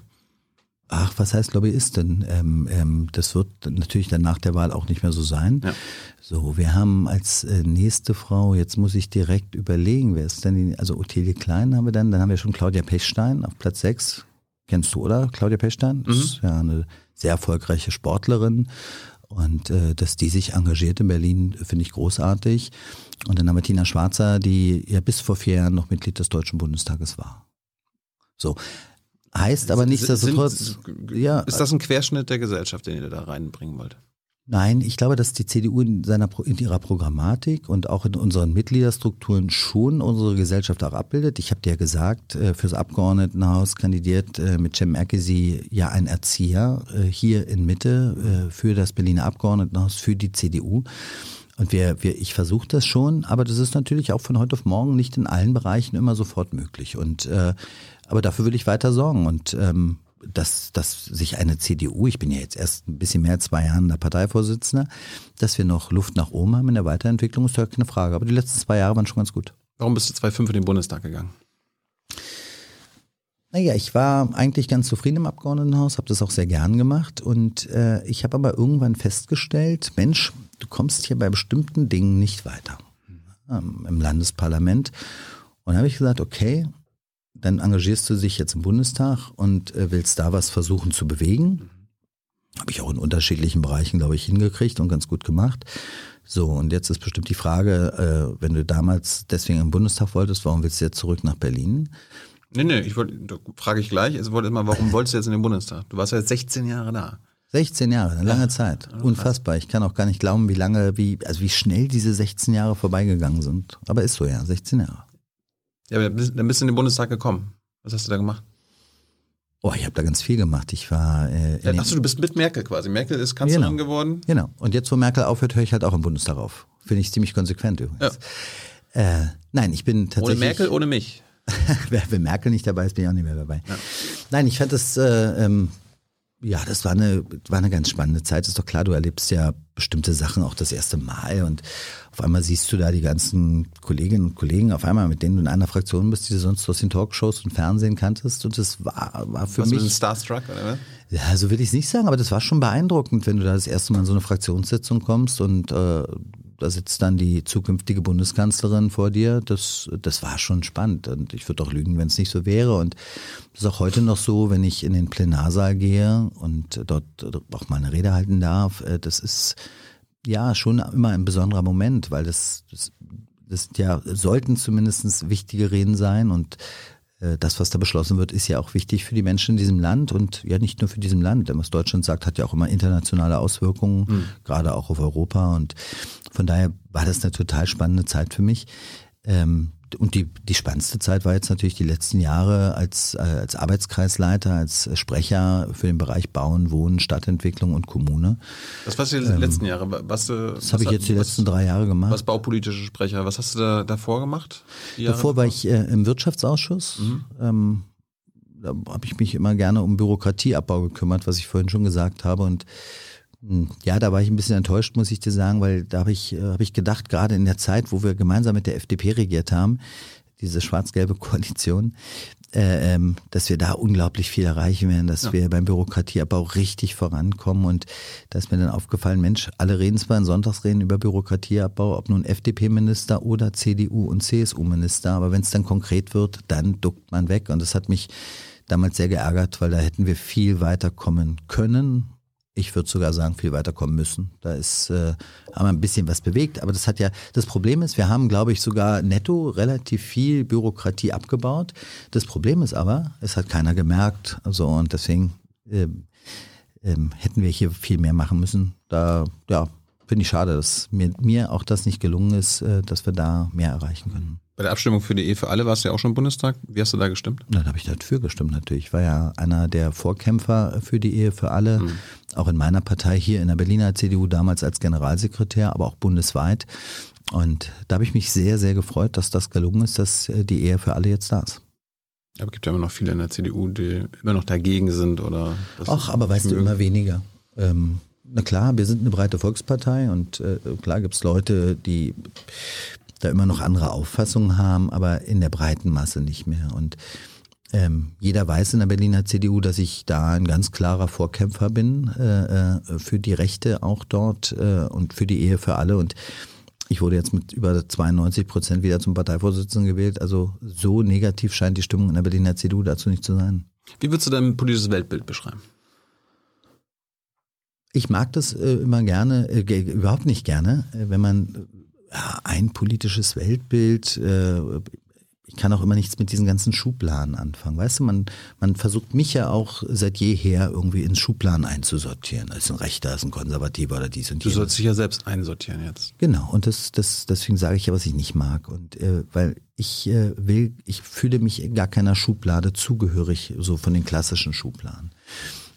Ich glaube, wenn es darum geht, unterschiedliche Lebensformen zu akzeptieren, zu unterstützen, und wenn ich da in Berlin gucke, hey, hier gibt es so viele unterschiedliche Lebensformen, äh, äh, ähm, ich glaube, da bin ich einer der liberalsten Menschen in meiner Partei. Und wenn ich mich in Schubladen einsortieren würde, dann würde ich bei diesem Thema mich in eine liberale Schublade einsortieren. Also selbst so queere Hausbesetzer findest du, okay, du bist ja liberal. Ja, äh, bei Hausbesetzern kommt, ne? Hausbesetzer kommt wieder drauf an. Äh, ähm, hm. Ich äh, finde es immer spannend, äh, wenn es kreative, spannende Orte in dieser Stadt gibt. Äh, und viele sind ja auch kreativ und spannend und da muss man auch gucken, kann man mit denen sprechen, wie kann man da vielleicht irgendwie was hinbekommen. In dem Moment, wo Straftaten ausgeübt werden, äh, da ist dann meine Liberalität am Ende. Zurück zu deinem Weltbild. So, und genau, und äh, bei dem Themen Bildungschancen, Bildungsgerechtigkeit, Löhne, äh, da ich bin seit jeher ein Kämpfer für für Mindestlöhne zum Beispiel, auch in der Berliner CDU. Ich, äh, mir war immer wichtig, dass die Berliner CDU das Thema Altersarmut, Kinderarmut auch benennt. Wir haben viele in meiner Partei gesagt, äh, Altersarmut ist ein SPD-Begriff. Habe ich gesagt, es ist mir doch egal, welche Partei diesen Begriff nennt. Entscheidend ist, was die Menschen empfinden, wie Rentnerinnen und Rentner oder die es werden wollen, empfinden. Haben sie Angst vor Altersarmut, ja oder nein? Und wenn es da ist, müssen wir es benennen. Und es ist ja da. Und gerade in diesen Fragen, glaube ich, wenn es um Gerechtigkeitschancen geht, bin ich wahrscheinlich einer der sozialsten Menschen in meiner Partei. Und wenn es dann um Themen der Sicherheit, der Sauberkeit und der Ordnung geht, da bin ich einer der konsequentesten wahrscheinlich mit in meiner Partei. Mm, und, äh, und äh, du würdest jetzt vielleicht sagen, einer der konservativsten. So, und das, deswegen will So, so konservativ-liberal. Deswegen, ja, ja, aber auch sozial. Deswegen sage ich ja, ich will mich nicht in eine Schublade ein, äh, reinschmeißen lassen, sondern äh, ich mache nicht Politik, weil irgendein Grundsatzprogramm vor 20 Jahren mal das oder das gesagt hat, sondern ich sehe Lebenswirklichkeiten, ich sehe Entwicklung und da will ich Antworten geben. Und ich glaube, das ist gerade für eine Stadt wie Berlin, die sich in den letzten Jahren rasant entwickelt hat, äh, äh, auch dringend notwendig. Und das ist auch übrigens ein Grund, das ist, glaube ich, ungewöhnlich für den CDU-Kandidaten, aber dass ich bei meiner ersten Bewerbung als Parteivorsitzender, wo ich gesagt habe, ich kandidiere und auch äh, bei der Bewerbung, dass ich Spitzenkandidat werden will, ich glaube, es gab noch nie einen CDU-Spitzenkandidaten, der gesagt hat, die Vielfalt dieser Stadt ist die Riesenchance dieser Stadt. Aber das empfinde ich so und deswegen sage ich so. Mhm. Was mit Hans-Georg Maaßen? Ist der der ist Mitglied in Südthüringen und kandidiert dort für den Deutschen Bundestag. Ja, du meintest ja auch, der könnte auch in der CDU Berlin Mitglied sein. Naja, das liegt an unserer Satzung. In dem Moment, wo er einen Wohnsitz in Berlin hätte und die Überweisung nach Berlin beantragen würde, wäre er Mitglied der Berliner CDU. Ob ich das gut oder schlecht finde. Würdest du dich dagegen wehren, dass der äh, Mitglied in deiner Partei ist? Ich kann mich äh, nur schwer dagegen wehren, weil es die Satzungslage ja vorgibt. Ich bin sehr froh, dass es das nicht so ist. Und er ist Mitglied in Südthüringen und er kandidiert dort für den Deutschen Bundestag. Mhm. Ich glaube, das ist, Findest du das in Ordnung? Unterstützt du seine Kandidatur für den Bundestag? Ich habe damals, als ich äh, davon gehört habe, mit Kolleginnen und Kollegen Kontakt in Thüringen aufgenommen und habe gesagt, dass ich nicht glaube, und ich sage das jetzt sehr zurückhaltend, weil ich nicht äh, offen sage, was ich den Leuten äh, im Vier-Augen-Gespräch auch vertraulich gesagt habe, weil ich finde, es gehört sich nicht. Aber ich habe denen sehr offen gesagt, äh, dass das ein, dass ich glaube, dass das ein großes Problem wird und die sich das genau überlegen sollten. Äh, ich habe es dort deutlicher gesagt, das möchte ich aber hier nicht sagen, weil es ein vertrauliches Gespräch ist. Unterstützt du seine Kandidatur? Er sein, dein Partei? Mitglied. Also, ich, also ich ja nicht, wünsch, immer, wünschst du dir, dass er, du gehst ja aus dem Bundestag raus, dass er in den Bundestag kommt? Ich wünsche mir erstmal, dass die CDU erfolgreich ist und dass wir möglichst viele Wahlkreise gewinnen. aber Hans-Georg Maaßen. Ja, aber ich wünsche mir, dass die CDU erfolgreich ist, dass wir ganz viele Wahlkreise gewinnen und nun ist Hans-Georg Maaßen unser Kandidat und äh, ja. der, der, Kandidat dort in Südthüringen und ähm, ein Kandidat, der laut äh, Verfassungsschutzchef Kramer äh, klassische antisemitische Stereotype verbreitet. Naja, das habe ich in der Form ehrlich gesagt. Ich will das gar nicht schönreden. Ich sehe Hans-Georg Maaßen sehr, sehr kritisch in vielen, vielen Äußerungen. Ich bin auch ganz gespannt, wenn der in der CDU-CSU-Bundestagsfraktion sitzt, wie er sich da fühlt, weil seine Positionierung wird sich an keinem Punkt durchsetzen. Also da bin ich ja, noch warum, sehr gespannt. Warum soll er denn überhaupt in, in, die Fraktion kommen? Ja, aber das, das musst du ja dann die Leute fragen, die ihn nominiert haben. Ich habe ihn nicht nominiert. Ich, äh, aber du könntest ja sagen, ich unterstütze ihn nicht, na, weil hab, er antisemitische Codes verbreitet. Also laut dem äh, Leiter ich, des Zentrums für ja. Antisemitismusforschung in das, Berlin. Ich habe das von Maaßen noch nicht gehört. Ich sehe Maaßen, nochmal, ich sehe Maaßen sehr kritisch und ich habe ja auch gesagt, in Berlin wäre er nicht Bundestagskandidat geworden. Das habe ich sehr deutlich gesagt weil hier ist mein Einflussbereich und äh, hier wäre er mit Sicherheit nicht Bundestagskandidat geworden. Ja, aber er, ähm, er spielt mit, äh, Kai, mit, er spielt mit antisemitischen Codes. Das sagen die Antisemitismus-Experten in Deutschland. Er benutzt Worte wie Globalisten, Leninisten, er spricht vom Great Reset, äh, vermutet böse Kräfte im Hintergrund. Das sind typisch antisemitische Verschwörungstheorien. Du, ich habe das. Und du sagst jetzt nicht, ich möchte nicht, dass der in den Bundestag kommt. Ich das hab, könntest du ja sagen, weil du gegen Antisemitismus bist. Also dass ich gegen Antisemitismus bin, ich glaube, da brauche ich keine Beweise mehr, das ist ziemlich klar und da habe ich mich auch immer sehr, sehr ja, klar geäußert. Reden wir jetzt über Hans-Georg Maaßen. War bei sämtlichen Veranstaltungen und ich habe auch gesagt, dass ein Hans-Georg Maaßen in Berlin nicht Bundestagskandidat geworden wäre. Ähm, so, ja, Punkt. Aber und du hast offenbar kein Problem damit, dass ein äh, Hans-Georg Maaßen für die CDU Thüringen in den Bundestag kommt. Ich habe ja gesagt, dass ich den Kollegen in Thüringen gesagt habe, das ist nicht klug, was sie da tun. Und, ähm, und ich habe es denen noch anders gesagt. Ja, aber es ist klug von dir jetzt zu sagen, äh, ich unterstütze ihn vielleicht, vielleicht nicht. Ich kann ihn gar nicht unterstützen, weil ich in Thüringen keinen Wahlkampf mache. Ja, das, ihr macht beide zusammen das, Wahlkampf für die CDU. Das, ja, ich mache es aber vor allen Dingen äh, in Berlin und mir ist wichtig, und das haben ja auch andere Spitzenfunktionäre unserer Partei schon gesagt, erstens, er muss sich klar zu den Positionen der CDU bekennen. Zweitens, es muss eine ganz glasklare Abgrenzung zur AfD erfolgen. Das hat er wohl bei seinem Nomin Nochmal, ich bin ja, ich verfolge nicht Herrn Maaßen auf Schritt und Tritt 24 Stunden am Tag und gucke mir an, was er sagt. So wichtig ist dann Herr Maaßen auch nicht. Ja, aber dir, dir ist, dir, du, du kennst doch die Berichterstattung der letzten Monate. Und wenn da ihm nah, also belegt wird, dass er äh, Narrative der neuen Rechten, der neuen Rechtsextremisten bedient, rechtsextremistische Codes verwendet, und das immer und immer wieder. Ich, äh, Gucke ich mir gerne nochmal an, ob er das gemacht hat. Äh, äh, ich kann das ja. jetzt nicht bestätigen. Ja, mag sein, dass du das jetzt sagst. Und wenn er das ich, gemacht hat, dann? Ich will das jetzt nicht dementieren und ich kann das auch nicht bestätigen, sondern das muss ich mir anschauen. Ich kann nur sagen, für mich war ganz entscheidend, dass Maaßen eine ganz klare Abgrenzung zur AfD unternimmt. Und das hat er wohl, nochmal, ich war ja auch nicht dabei, das hat er wohl bei seiner Nominierung im Wahlkreis in Südthüringen gemacht. Ja, aber, aber die Frage finde, ist ja, worin unterscheidet er sich noch von der AfD, wenn er klassische rechtsextremistische Codes verwendet, klassische antisemitische Stereotype verwendet? Das sagst du jetzt immer wieder. Ich, das, das, sind, das, das ist ja nicht meine Meinung, das sind die offiziellen, Verfassungsschutzchef Kramer sagt das, die Antisemitismusforscher. Ich, wenn das so ist, gucke ich mir das gerne nochmal an und dann komme ich sicherlich zu anderen Schlüssen, aber das ist, äh, ja, das wenn, wenn muss das so ich ist, kann dieser Mann in eurer Fraktion landen. Na, nochmal, Antisemiten haben in unserer Partei nichts, aber auch gar nichts zu suchen. Und äh, das ist ja auch dann, äh, sind ja Möglichkeiten, wo es auch, wo das Parteiengesetz, unser Statut auch Möglichkeiten gibt, äh, äh, wo man sich dann auch von solchen Leuten trennen muss. Und äh, Antisemitismus äh, ist für mich ein Punkt, der nicht verhandelbar ist. Punkt, Ende aus. Und ich will keine Antisemiten in meiner Partei.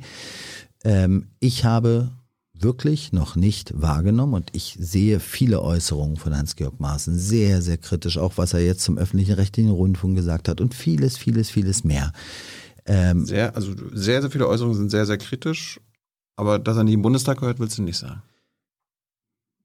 Ich habe ja gesagt, dass ich ihn nicht nominiert hätte. Also das heißt ja, dass ich ihn nicht unterstützt hätte ja. für eine Kandidatur in Berlin für den Deutschen Bundestag. Also ich werde jetzt nicht dazu aufrufen, einen Mitbewerber oder eine Mitbewerberin oder eine andere Partei zu wählen. Damit Hans-Georg Maaßen nicht in den Bundestag kommt? Nein, weil ich, äh, weil ich äh, schon finde, bevor da ein AfD-Bewerber in Südthüringen den Wahlkreis gewinnt, ist es tausendmal besser, wenn ein Hans-Georg Maaßen diesen Wahlkreis gewinnt. Ähm, so, aber nichtsdestotrotz müssen wir doch mal anschauen. Du, das ist ja so, die CDU ist eine breite Volkspartei und das ist auch gut.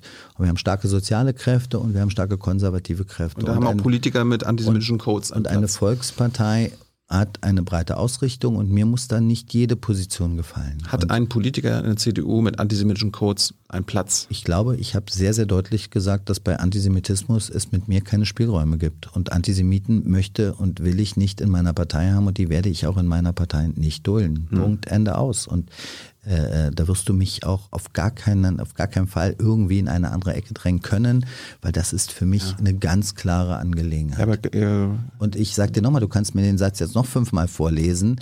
Äh, ich gucke mir gerne an, ob das so ist, dass er das so gesagt hat. Ich habe es, ich, nochmal, ich sehe viele Punkte sehr, sehr kritisch, die Maaßen sagt. Ich habe aber noch nie wirklich wahrgenommen, dass es antisemitische Sprüche waren.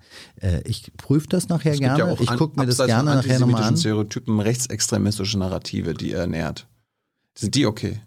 Nochmal, auch das mir gefällt wahrlich nicht alles, was der Maaßen sagt. Und ich finde auch wir beide reden schon wieder viel zu lange drüber, weil so wichtig ist dieser Typ gar nicht. Das sind Grundsatzfragen, so, glaube ich. So wichtig ne? ist dieser also Typ gar nicht, ja. Aber, die Abgrenzung zur AfD erfolgt ja zum Beispiel dadurch, dass man eben keine antisemitischen und rechtsextremistischen Codes seiner Kandidaten. Ja, aber da brauchst da, da glaube ich, brauche ich auch keinen Nachhilfeunterricht. Ich glaube, in dieser Klarheit wie ich hat sich bislang kaum einer von der AfD abgegrenzt. Ich habe ganz klar gesagt, die AfD ist mein Feind. Punkt, Ende aus. Warum, warum hast du als... Äh die AfD steht für all das, für was Berlin nicht steht und wofür ich Berlin doch so liebe. Und äh, äh deswegen ist die mhm. AfD mein Feind und ich will mit denen nichts zu tun haben. Und Gut. das ist ja auch eine ganz klare Beschlusslage übrigens der CDU Deutschlands. Und es war auch eine Voraussetzung, die Maaßen auch erklären musste, dass es keine Kooperation mit der AfD gibt. Das hat er, nochmal, ich muss es ja nur sagen, weil ja. ich bin nicht auf Schritt und Tritt neben Herrn Maaßen. Das hat er wohl getan bei der Nominierung und das ist für mich eine wichtige Grundlage. Habe ich verstanden. Gut. Als Thomas Kemmerich letztes Jahr Ministerpräsident wurde durch Stimmen der AfD und der CDU, hast du dich nicht davon distanziert. Warum nicht? Ich habe mich, äh, ich habe vor allen Dingen nicht im Gegensatz zu vielen anderen äh, hochjubelnd gratuliert, weil ich äh, gesehen habe, was da für eine Welle kommen wird und äh, ich habe das. Die Frage war ja, warum hast du dich nicht davon distanziert, dass deine Parteimitglieder zusammen mit der AfD einen Ministerpräsidenten gewählt. Ich habe das für einen großen Fehler gehalten und äh, ähm, ich habe ähm, ich glaube auch nicht, dass meine Stimme notwendig war. Das haben wir ja gesehen, dass innerhalb von 24 Stunden Herr ja, Kemmerich so, so dann zurückgetreten ist. einer CDU, das ist schon eine, eine, schöne Stimme, ne?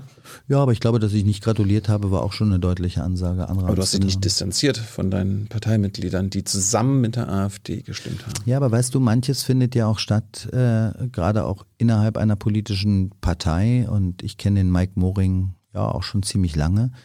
Da findet ja auch Kommunikation statt an einem Telefon, wo man äh, deutlich sagt, was man falsch hält und äh, dass das nicht der richtige Weg ist. Und natürlich habe ich auch in der Zeit mit dem Mike Moring telefoniert und habe ihm auch meine Einschätzung äh, dargelegt und ich habe es für einen großen Fehler gehalten, was da passiert ist. Mhm. Distanzierst du dich denn heute davon, dass deine CDU in Thüringen mit der AfD einen Ministerpräsidenten gewählt hat. Ich glaube, der ganz, ganz große Fehler war, dass der Kemmerich äh, die Wahl angenommen hat. Der hätte einfach nur sagen müssen, ich nehme die Wahl nicht ja, aber an. ich rede jetzt über deine Partei und ja, das, das, das Verhalten ja, deiner Partei. Und die haben zusammen, das gilt ja für meine Partei die wissentlich zusammen mit der AfD für Kemmerich gestimmt. Das gilt ja für meine Partei Distanzierst du dich davon? Mit mir wird es keinerlei Zusammenarbeit, weder Koalition noch Gespräche noch Absprache mit der AfD geben. Keinerlei. Das ist die Antwort, glaube ich, auf deine Frage. Es war ein großer Fehler, was die CDU damals gemeinsam mit der FDP gemacht hat. Und darum distanzierst du dich. Äh, Was heißt distanzieren? Ich halte es für einen großen Fehler. Mit mir gibt es sowas nicht und das hätte nie passieren dürfen. Hm. Gut, zurück zum, zum Bundestag. In welchen Ausschüssen hast du denn jetzt letzt Wirtschaftsausschuss war bis 2017, oder? Nee, äh, äh, Nee? bis 2013. Was hast du seitdem gemacht? In welchen Ausschüssen hast du da gesessen? Und äh, dann wollte ich unbedingt äh, ähm, Baupolitik machen, weil mir das Spaß macht. Und äh, ähm, dann wurde ja der Bauausschuss zusammengelegt mit dem Umweltausschuss. Dann durfte ich das vier Jahre gemeinsam machen. Und dann gab es ja zum Ende äh, der Koalitionsverhandlungen wurde dann festgelegt, es gibt einen eigenen Ausschuss für Bauen, Wohnen, Stadtentwicklung und Kommunen. Und äh, dort durfte ich dann sozusagen ja meine Arbeit machen, als auch als Sprecher. Und das war mein absoluter Schwerpunktausschuss. Man hatte dann immer noch ein, zwei weitere Ausschüsse so, aber äh, meine Arbeit äh, war voll und ganz auf diesen äh, Ausschuss konzentriert. Du bist baupolitischer Sprecher der CDU-Fraktion und ich habe. Bauen, Wohnen, Stadtentwicklung und Kommune. Genau. Und du bist ordentlich, also ordentliches Mitglied im Umweltausschuss im Bundestag Ja, und im Verkehrsausschuss. Bist du auch noch. ja, da bin ich stellvertretendes Stellvertreter. Mitglied. aber, aber, hauptsächlich im Umweltausschuss. Ja, aber auch im Umweltausschuss äh, hatte ich aufgrund dieser, also die, das wird ja so aufgeteilt äh, von der Fraktionsspitze, wer wo in welchen Ausschüssen mitarbeitet. Und äh, mit der Festlegung oder mit der Wahl zum Sprecher war klar, dass ich äh, kaum präsent sein werde in diesem Umweltausschuss, Als weil, ordentliches Mitglied. ja, weil die tagen ja alle parallel. Und äh, wenn du wenn du baupolitischer Sprecher bist, hast du ja Koalitionsrunden mit der SPD, Ministergespräche, vieles vieles mehr, äh, wo du so eine Sitzungswoche ja auch strukturieren musst, gemeinsam mit dem Koalitionspartner, mit der SPD. Und das war immer während Arbeitskreissitzung und auch oftmals während der Ausschusssitzung, so dass äh, das völlig klar war, war auch mit der Marie-Louise Dött abgesprochen, dass ich dort leider sehr selten teilnehme, weil ich halt eine andere Aufgabe dann hatte. Das stimmen meine äh, Recherchen. Ich habe nämlich ein paar deiner Ausschusskollegen mal gefragt, was du da so gemacht hast. Die meinten ja, du warst, bist nicht sichtbar gewesen, bist auch nie mit Wortbeiträgen aufgefallen. Naja, Wir ging haben ja nichts in nicht. Protokollen gefunden. Naja, das ging ja schlicht und ergreifend nicht, weil du halt. Ja, aber wenn, äh, du, wenn du so ordentliches Mitglied im Umweltausschuss, also der aber- Umwelt, also der Ausschuss schlechthin, aber ich kann aus mich, ja nicht, Sicht. aber ich kann mich ja nicht teilen. Also wenn ich als baupolitischer Sprecher, als äh, Sprecher im Bauausschuss zur gleichen Zeit im Bauausschuss sitze, ich würde mich gerne manchmal klonen, aber es funktioniert halt nicht. Und ich kann nur auf einem Stuhl sitzen, nicht auf zweien. Mhm. Und ich musste in dem Bauausschuss sitzen, weil ich ja dort meine ganzen Redebeiträge hatte und schauen musste, wie wir auch den Koalitionsvertrag gemeinsam mit der SPD und mit der Regierung umsetzen. Und so, das hat ja nicht funktioniert. Und äh, es gab, ähm, ja, ich habe immer wieder auch mit der Fraktionsspitze, durchaus auch mit der Marie-Louise Dött, unserer umweltpolitischen Sprecherin, ja auch darüber gesprochen. Ähm, so, das war halt auch schwierig, weil wenn du dann einmal wieder das Personaltableau öffnest, dann fängt es total an zu rotieren bei allen und deswegen haben alle gesagt, wir lassen das jetzt so, wie die Aufteilung ist. Die Mehrheiten sind im Umweltausschuss gesichert und jeder wusste, ich bin baupolitischer Sprecher, aber nicht so sehr im Umweltausschuss. Ist so. Ich fand die Konstellation auch unglücklich, aber äh, konnte ich nicht ändern. Gut. Hey Leute, Thilo hier. Unsere naive Arbeit in der Bundespressekonferenz und unsere wöchentlichen Interviews, die sind nur möglich, weil ihr uns finanziell unterstützt. Und damit das so bleibt, bitten wir euch, uns entweder per Banküberweisung oder PayPal zu unterstützen. Weitere Infos findet ihr in der Podcast-Beschreibung. Danke dafür. Bleiben wir mal bei Umwelt und Klima. Wann soll Berlin klimaneutral sein? Spätestens 2045. Warum 2045? Na, das sind ja die neuen Ziele, die sich auch die Bundesregierung gesetzt hat. Du lächelst. Ich hätte sagen können, dass Berlin einen anderen Anspruch hat, eine Vorreiterrolle einnehmen will Ja, oder deswegen, den IPCC-Bericht ernst nimmt. deswegen habe ich ja auch spätestens 2045 gesagt.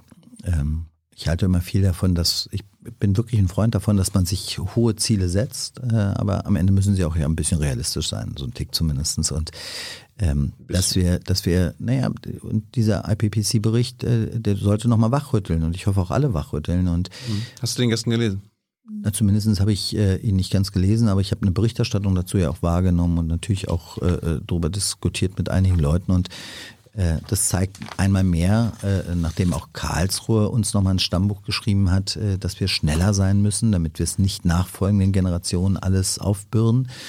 Und dieser IPCC-Bericht zeigt auch nochmal, dass wir schneller werden müssen, dass Ja. wir konsequenter werden müssen. Und da kann ich dir auch noch mal sagen, wir haben jetzt seit fünf Jahren in Berlin eine grüne Umweltsenatorin, eine grüne äh, Wirtschaftssenatorin, die hätten alles machen können und vieles in Berlin nicht passiert. Und hier jetzt mal ranzugehen, dass Berlin vielleicht tatsächlich Vorreitermetropole für nachhaltiges Wirtschaften, nachhaltige Mobilität, vieles mehr wird. Das kann schon ein Anspruch dieser Stadt sein. Und die Chancen haben wir. Wir haben so coole Start-ups in dieser Stadt, die da aktiv sind. Wir haben Wissenschaft, wir haben Forschungseinrichtungen. Wir könnten hier richtig was machen, aber bisher ist nicht so viel passiert. Der IPCC sagt, wir haben jetzt noch fünf Jahre Zeit auf Null, auf CO2-Emissionen Null zu kommen, damit wir die 1,5 Grad Grenze erreichen wollen. Das ist ja auch das Ziel der Klimaneutralität der Bundesregierung. Also fünf Jahre laut IPCC. Jetzt sagt Kai von der CDU Berlin 25 Jahre. 24, Entschuldigung. Das passt ja nicht zusammen. Naja, äh, also erstens ist dieser IPCC-Bericht seit gestern bekannt und unser Wahlprogramm schon ein bisschen länger und da steht bis 2045. Ich habe aber gesagt spätestens, weil die Einschläge kommen ja immer härter. So, das ist nicht, nicht nur das Karlsruher Urteil, Aber sondern auch diese IPCC sagt Berichte. 2026, Kai. Ja, sage ich ja. Und die Einschläge Die kommen. sagt, Die Einschläge kommen jetzt immer deutlicher. In unserem Wahlprogramm habe ich dir ja gesagt, sagen wir bis spätestens 2045. das ist So. ein Gap von 19 Jahren. Sage ich ja, und deswegen auch spätestens. Wir müssen aber jetzt anfangen. Wir haben äh, gerade in Berlin, wenn ich die Potenziale sehe im, im Immobilienbereich, äh, bei der baulichen Substanz in vielen Bereichen, wir haben so viele Möglichkeiten. Wenn ich die Startups hier sehe, was die alles können und machen, wir müssen die nur mal zur Anwendung bringen. Und äh, die Frage ist, ob wir das in fünf Jahren tatsächlich schaffen können. Da habe ich ehrlich gesagt ganz große Zweifel, nachdem in den letzten fünf Jahren ja was Dachbegrünung, vieles mehr angeht, diese Stadt nicht wirklich vorangekommen Ja, aber ist. die Vergangenheit können wir jetzt ja nicht ändern. Jetzt willst du ja regierender Ja, Bürgermeister aber das werden. ist ärgerlich. Ich will wir müssen in sagen. deiner, in deiner Amtszeit als regierender Bürgermeister, wenn du es wirst, es schaffen, auf Null zu kommen. Laut IPCC. Das wäre super, wenn uns das Habt ihr gelingt. einen Plan das, dafür? Wenn das, äh, na, wir haben relativ viel im Bereich der Nachhaltigkeit auch geplant. Ich glaube, wir brauchen eine Verkehrswende. Wir, wir fangen mal an. Verkehrswende. Wir brauchen eine Verkehrswende in der Stadt. Mhm. So, und diese Verkehrswende kriegst du aber nicht hin über Zwang und äh, Verbote, sondern die kriegst du so hin, dass du sagst, hey, wir bauen den öffentlichen Personennahverkehr aus. Äh, Wir gucken auch mal, wie kriegst du hier eine Nachhaltigkeit rein? Wie schaffen wir es endlich zu einem sicheren Radverkehrswegenetz zu kommen? Äh, Und vor allen Dingen nicht so sehr, wie schaffen wir Individualmobilität ab, sondern wie diskutieren wir darüber, dass wir die neuen Antriebsformen in der Individualmobilität viel stärker nutzen. So, da gibt's Wasserstoff, da gibt's äh, Elektromobilität. So, und das muss man endlich vorantreiben. Und so stelle ich mir eine Verkehrswende vor. Andere sagen, wir verbieten das Autofahren ab 2030 in der Innenstadt und äh, das ist nicht mein Ansatz, sondern ich glaube, dass ganz viele Berlinerinnen und Berliner völlig freiwillig umsteigen würden auf U- und S-Bahn, wenn es endlich mal zum Beispiel in den Außenbereichen vernünftige Schienenanbindung geben würde. So, nehmen wir das Bereich. Äh, Die, aber die Frage war ja jetzt erstmal bei Mobil- allgemein Immobilien. Klima, dass wir in fünf Jahren Ja, genau. klimaneutral werden. Das ist nicht euer Anspruch. eine Verkehrswende gehört ja zweifelsohne dazu. Verkehrswende kommen wir gleich, aber jetzt allgemein erstmal Umwelt und Klima Berlin. Die unser, CDU Berlin möchte nicht, dass wir in fünf Jahren oder 2030 klimaneutral sind. wo hast du das gehört oder gelesen? Ja, Du hast ja immer darauf verwiesen, auf 2045. Spätestens Und dass, wir das, 2045. dass du es glaubst, dass wir es schaffen, hast du. Spätestens 2045 habe ich immer gesagt. Und, Ja, aber wir äh, müssen, um den 1,5 Grad Ziel, Genau. müssen wir auch in Berlin, nicht nur in Deutschland, Genau. sondern auch in Berlin, bis Genau. 2026 die CO2-Emissionen auf Null gefahren Genau. haben. Das wissen wir jetzt seit gestern. Also ich wusste es nicht vorher, dass es innerhalb der nächsten fünf Jahre, ich weiß nicht, ob du eine Glaskugel Vor, hattest. vorher war bis 2030. Ja, Ja. So.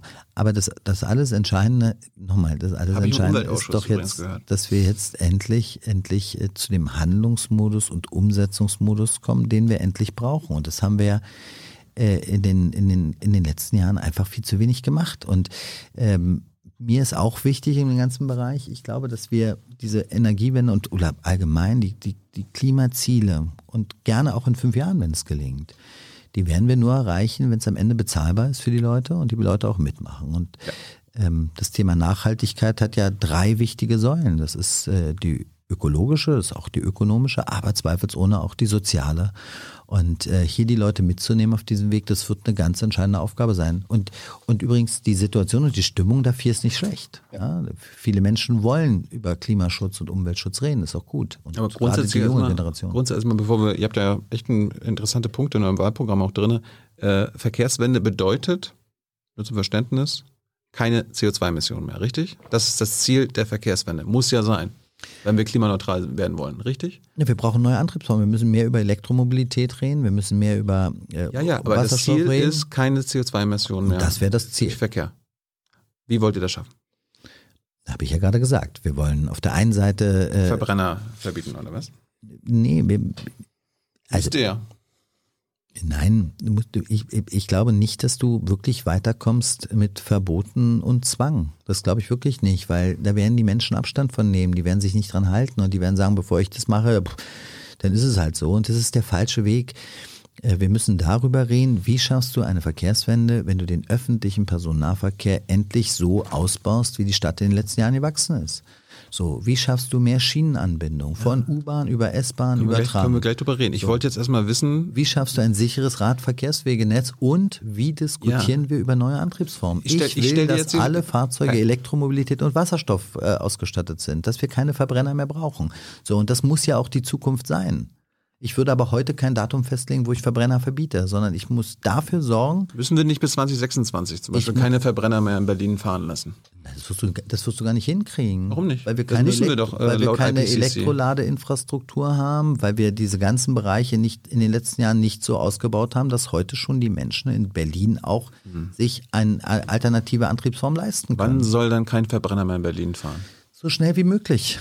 Ich will mich da gar nicht auf eine Zahl festlegen. So schnell wie nur möglich. Aber dafür müssen wir was tun. Also du brauchst endlich die Elektroladeinfrastruktur in Berlin, dass mehr Menschen auf Elektromobilität umsteigen. Du brauchst mehr Schiene in der Stadt. Unabhängig. Ich bin sehr stark Vielleicht, für U-Bahn. vielleicht auch weniger Parkplätze, damit weniger Verbrenner in die Stadt fahren, weil sie Ich glaube nicht, dass die dann weniger fahren, weil die fahren dann dahin, wo noch Parkplätze sind. Das ist ja auch ein Verdrängungswettbewerb. Äh, Du wirst am Ende des Tages übrigens bei einem anderen Thema, wenn ich, ich will ja, dass wir zum Beispiel sichere Fahrradwege haben, gerade in Kreuzungsbereichen, und da wirst du zweifelsohne Platz neu verteilen müssen. Das heißt ganz konkret, es werden Parkplätze auch wegfallen in Berlin. Äh, Das ist doch gar keine Frage. Aber äh, wenn du die Mobilität gestalten willst, musst du mehr Angebote schaffen. Und da ist in den letzten Jahren viel zu wenig passiert. Viel, viel zu wenig. Warum willst du nicht sagen, wann kein Verbrenner mehr auf Berlin Straßen fahren muss? Weil ich das heute nicht sagen kann, weil ich äh, gar nicht weiß, ob ich äh, in den nächsten fünf, sechs, acht oder zehn Jahren die Alternativen so aufgebaut habe. Weil nochmal, die letzten fünf Jahre hat nichts gebracht. Die wurden einfach mal verpennt in der Sache. Wo haben wir die Ladeinfrastruktur für Elektromobilität? Wo ist sie denn? Wir haben ein geiles Start-up-Unternehmen hier in Berlin, was in London, in großen Städten in Amerika jetzt zum Zuge kommt. In Berlin kommt es nicht zum Zuge, verstehe ich Aber du nicht. weißt schon, dass du zur Bundestagsfraktion der CDU gehört, die genau diese Ladestationen all die Jahre äh, der Wirtschaft überlassen wollten, dass die das bauen und nicht, dass es äh, Oh, das ist nicht ganz richtig. wirtschaftliche Subventionen gibt. Also wir haben ja erst jetzt letztens, äh, gar nicht so lange her, auch und gerade in meinem Ausschuss äh, beschlossen, dass wir zum Beispiel Elektromobilität massiv vorantreiben wollen, dass wir in Neubaubereichen jetzt Ladekabel voraus. In dieser Legislaturperiode. Leg mich nicht fest aufs Datum, aber das war äh, also auf jeden Fall äh, de definitiv in dieser Da kann diese. Berliner Regierung ja wenig dafür, dass sie da jetzt wenig ausbauen konnte, oder? Das weiß ich nicht. Warum sind denn andere Städte viel weiter und äh, andere eu- europäische Metropolen auch? Und diese Start-up-Unternehmen, b- mit denen ich gesprochen habe, die sagen, wir könnten sofort äh, hier loslegen in Berlin und eine, eine Ladeinfrastruktur herstellen. Da ist man doch nicht vom Bund abhängig. Kann man doch machen, jederzeit. Gut, gucken wir mal in euer Wahlprogramm. Interessante Sachen zum Verkehr. Unter anderem schreibt ihr, im fairen Miteinander aller Mobilitätsformen hat auch das Auto seinen berechtigten Platz. Was heißt denn faires, Mite- faires Miteinander aller Mobilitätsformen? Nein, äh, für mich, äh, ich hatte den Eindruck, und das bestätigen mir auch viele Berlinerinnen und Berliner, mit denen ich spreche, dass äh, in den letzten Jahren immer alle gegeneinander, also Autofahrer gegen Fahrradfahrer und Fußgänger gegen, gegen Scooterfahrer und Hauptsache gegeneinander.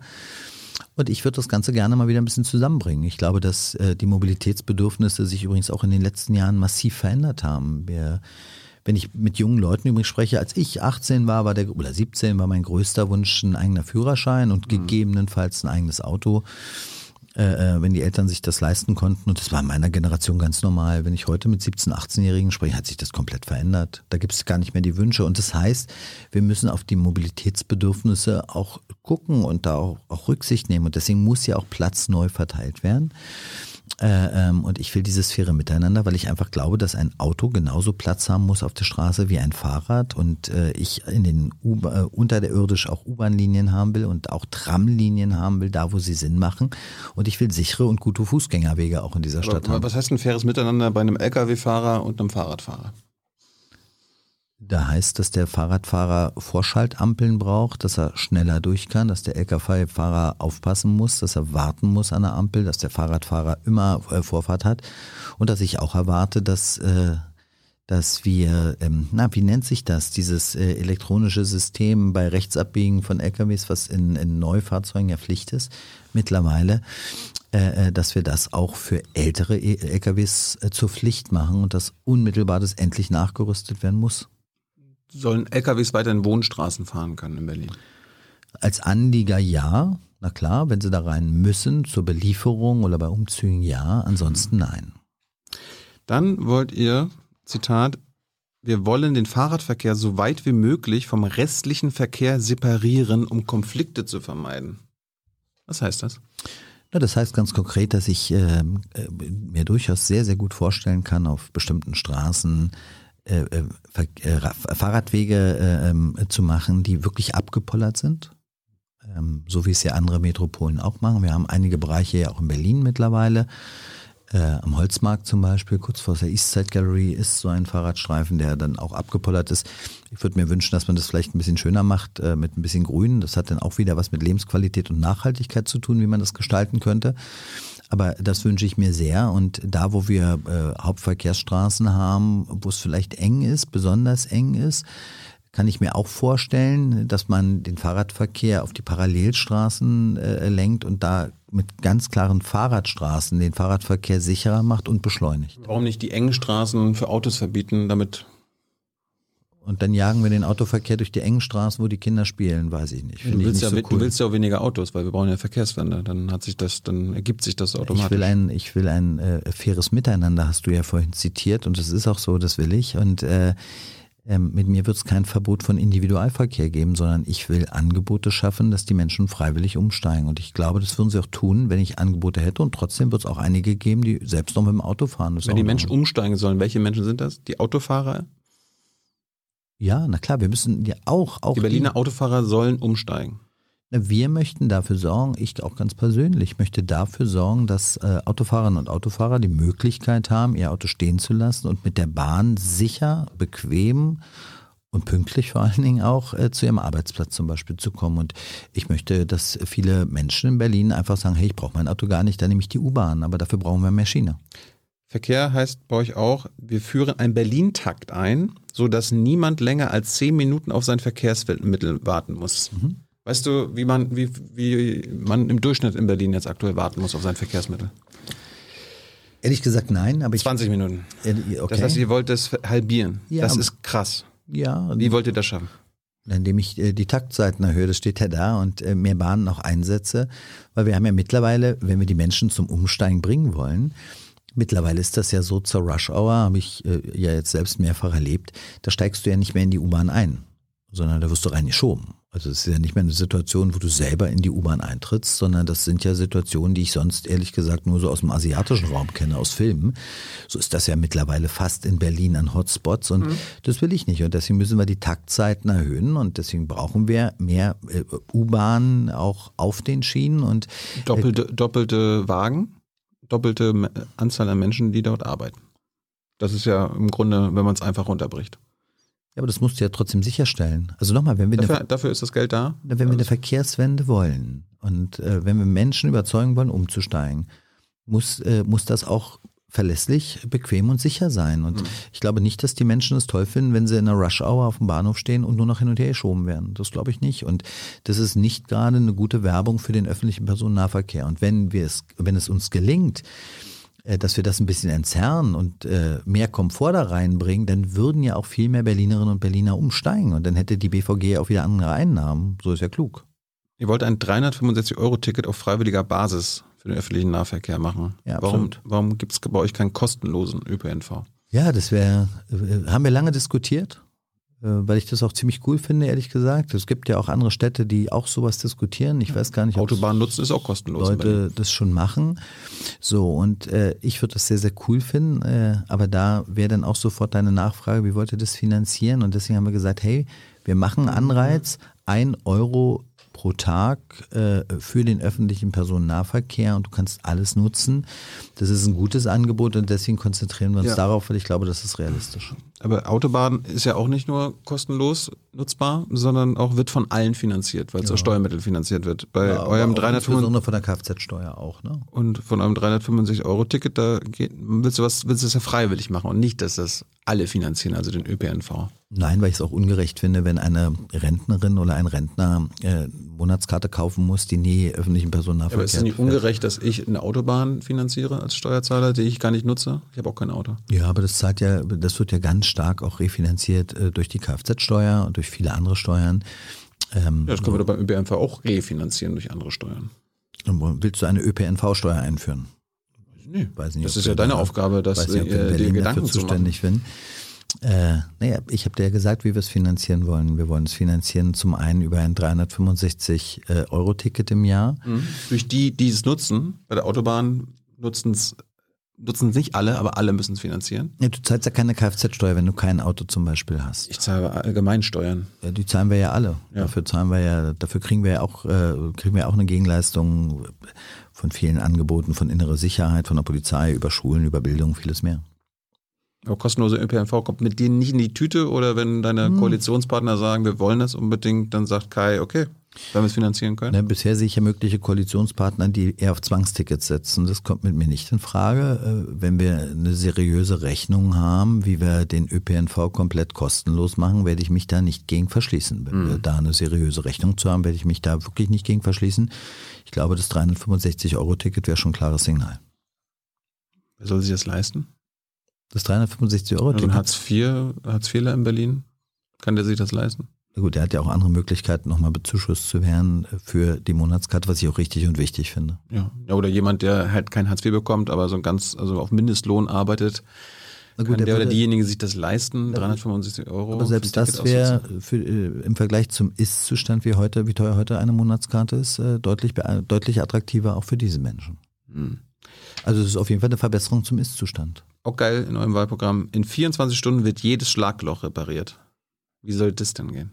Das ging schon mal. Wir hatten äh, sowas schon mal und das gab es auch in Berlin und ähm, will ich nicht sagen, dass das immer innerhalb von 24 Stunden, aber wir hatten so eine Regel schon mal und das war deutlich besser. Und wenn ich mir manche Schlaglöcher anschaue, ich äh, habe letztens erst wieder jemanden getroffen, der hat sich sein Schultergelenk gebrochen, weil er einfach mal vom Fahrrad geflogen ist, weil er genau in so ein Schlagloch reingefahren ist.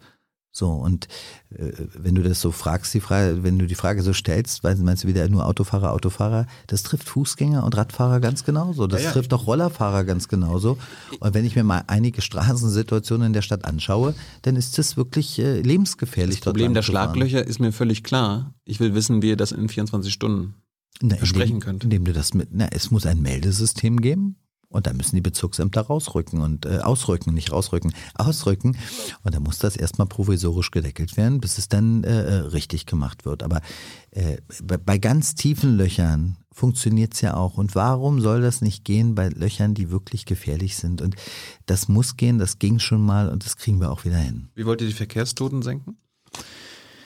Indem wir mehr Sicherheit reinbringen, indem wir, das sind ja sehr, sehr häufig äh, Radfahrerinnen und Radfahrer, die getroffen sind. Und ähm, hier müssen wir dafür sorgen, dass endlich sichere Radverkehrswege äh, äh, geschaffen werden. Ein wirklich komplettes Radverkehrswegenetz in Berlin wünsche ich mir.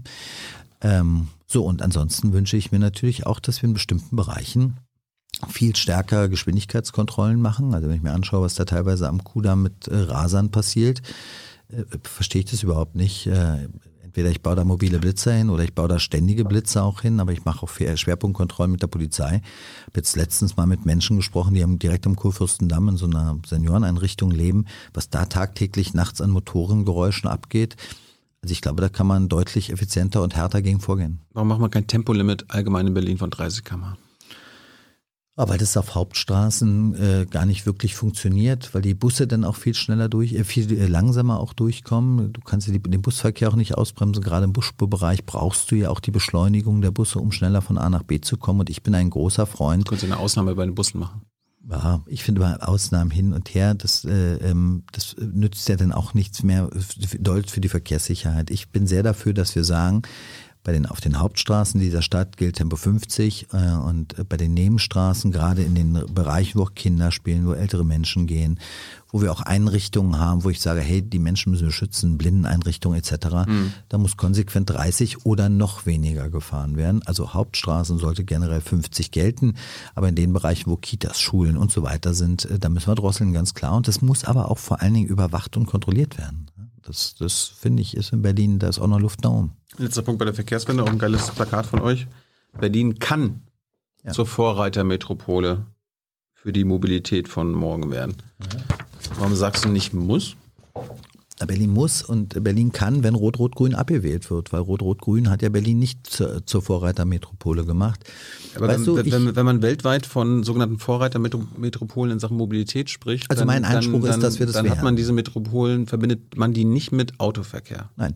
oder Nein. mit Bre- Verbrennerautos. Nein, also mein Anspruch ist, da- dass Berlin gerade im Bereich der Mobilität zur Vorzeigemetropole wird. Und Autofrei, ich, eine Vorzeigemetropole muss nicht zwingend autofrei sein. verbrennerfrei, aber Perspektive schon, ja. Wenn, wenn wir so weit fortgeschritten sind, dass wir über die neuen Antriebsformen von Wasserstoff bis Elektromobilität und vielleicht ganz neue Antriebsformen, wenn wir darüber alle ausstatten können, wenn es für die Menschen bezahlbar ist, dann sofort, ja. Und äh, dafür müssen wir aber auch die Infrastruktur schaffen. Und ich will dir mal ein Beispiel nennen. Wir haben ja viel gestritten äh, in der Berliner Landespolitik über die internationale Automobilausstellung. Das hat ja eine grüne Wirtschaftssenatorin mehr oder weniger verhindert, dass die kommt. Und ich habe das für einen großen Fehler gehalten, weil wenn wir doch äh, äh, die Vorzeigemetropole werden wollen im Bereich urbaner Mobilität, und ich glaube, wir haben das Zeug dazu, spätestens mit der Ansiedlung von Tesla haben wir doch das Potenzial. Und wenn wir das alles weiter drum entwickeln, kann, kann Berlin wirklich hier zum Leuchtturm werden. Wir sind so stark aufgestellt in, den, in der Gesundheitswirtschaft, bei den Gesundheitsberufen, ein absolutes Plus an Berlin. Die ganze Welt, glaube ich, guckt auf diese Stadt, da sind wir Weltspitze.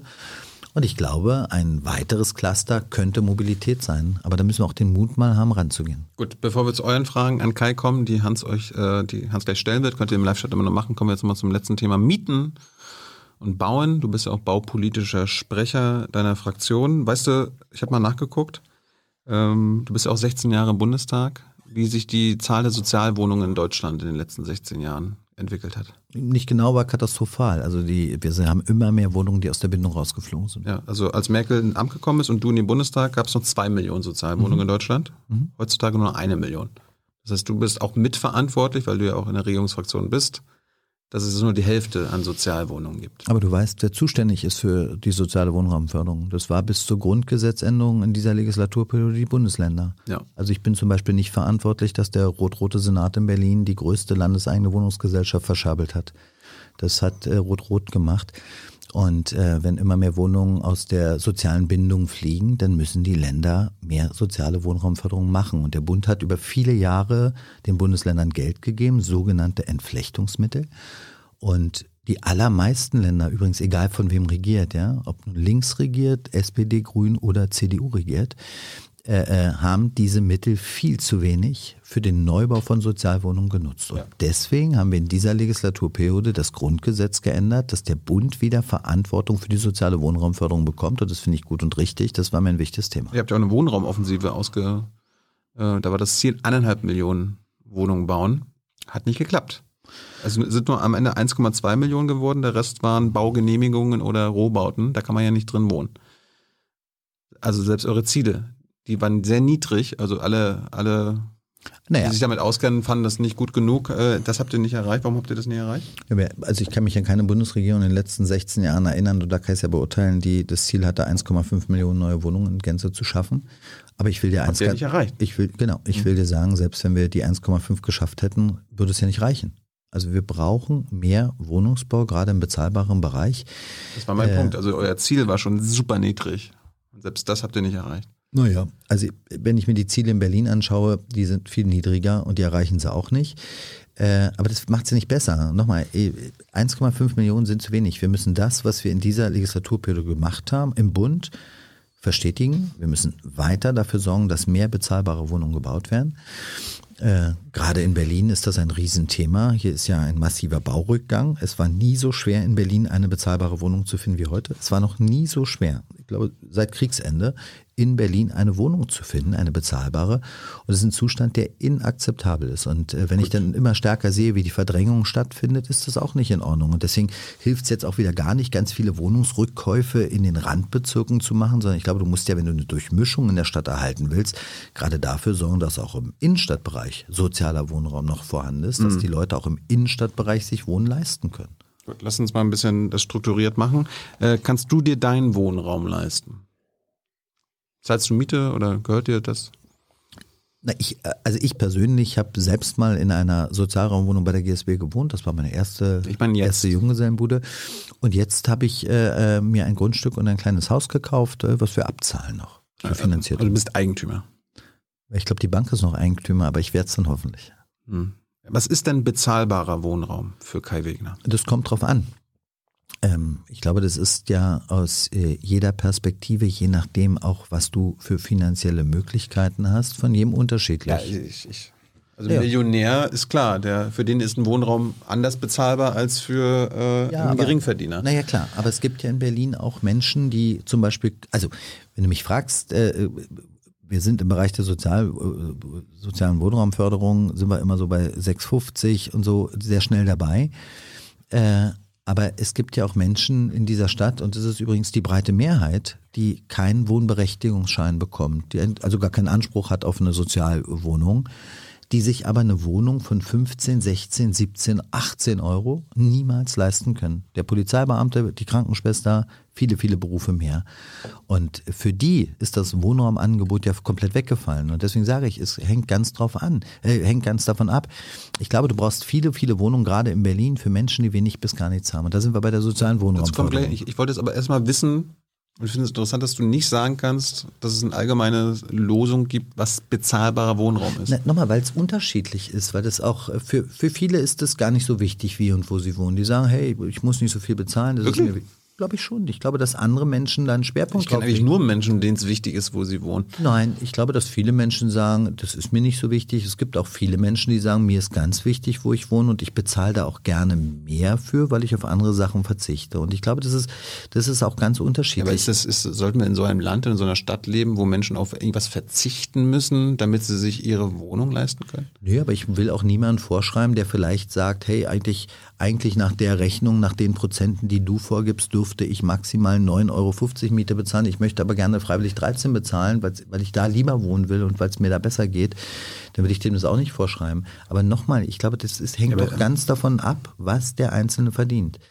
Ich will, dass wir ganz viele neue Wohnungen bauen in der sozialen Wohnraumförderung. Ja, aber es gibt gerade in Berlin- Und da sind wir bei 6,50 ein Quadratmeter. Es gibt gerade in Berlin eine Menge Geringverdiener und Geringverdienerinnen. ja. Was ist für den, für die Menschen bezahlbar? Das, da sind wir ja in der sozialen Wohnraumförderung und es geht bis maximal 6,50 Euro. Aber ich sag dir nochmal, in Berlin gibt es noch mehr Menschen, die Normalverdiener sind, die keinen Wohnberechtigungsschein bekommen, also nie einen Anspruch haben auf soziale Wohnraumförderung, sich aber hier eine Wohnung niemals leisten können, weil das Angebot von 8 oder 9 Euro, 10 Euro vielleicht sogar pro Quadratmeter nicht vorhanden ist. Das ist das ganz, ganz große Problem. Die Mitte der Gesellschaft äh, ist hier völlig aus dem Blick geraten. Du hast in Berlin das, ich habe manchmal das Gefühl, wir diskutieren nur über zwei Gruppen. Wir reden über die Menschen, die wenig bis gar nichts haben, also die Geringverdiener, die du auch ansprichst. Über die müssen wir auch reden, weil die brauchen ja auch Hilfe von der Politik. Da müssen wir was machen. Die haben ja auch wenig Angebote. So, und auf der anderen Seite reden wir über irgendwelche Millionäre, wo ich immer sage, über die sollten wir gar nicht reden. Weil die, die, die, die brauchen ja keine Hilfe der Es Politik. geht um die Warum über die Eigentümer. reden? Es geht um die Eigentümer und die privaten Immobilien. Dann noch reden wir ja über Miete und welche Mieten, äh, da, da kommen wir ja bestimmt gleich noch dazu. Am Ende geht es um Mieter und Genau, Vermieter. genau, aber das Entscheidende ist doch, dass du ein Angebot für alle Menschen in der Stadt hast, je nach Lage auch, was sie verdienen. Die soziale Wohnraumförderung, wo wir bei 6,50 sind, davon hat ein Polizeibeamter gar nichts, weil er niemals einen Wohnberechtigungsschein bekommt. Der hat nie einen Anspruch, dort zu wohnen. Das heißt, ich muss eine Preissequenz auch in dieser Stadt anbieten für einen Normalverdiener. Und ich würde mal sagen, das sind 80 Prozent der Menschen in dieser Stadt mindestens. Wie viel sollten die maximal, also anhand ihres Einkommens für Miete ausgeben?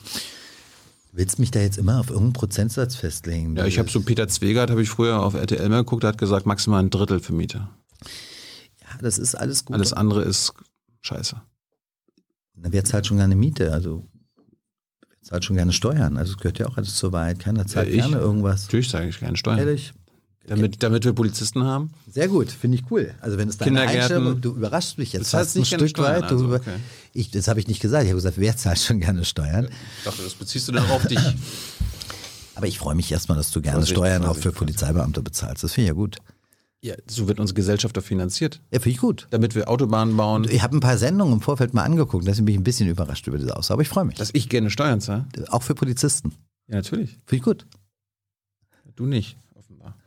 äh, du sagst, jeder sollte sich seinen bezahlbaren Wohntraum in Berlin leisten können. Was ist denn ein bezahlbarer Wohntraum?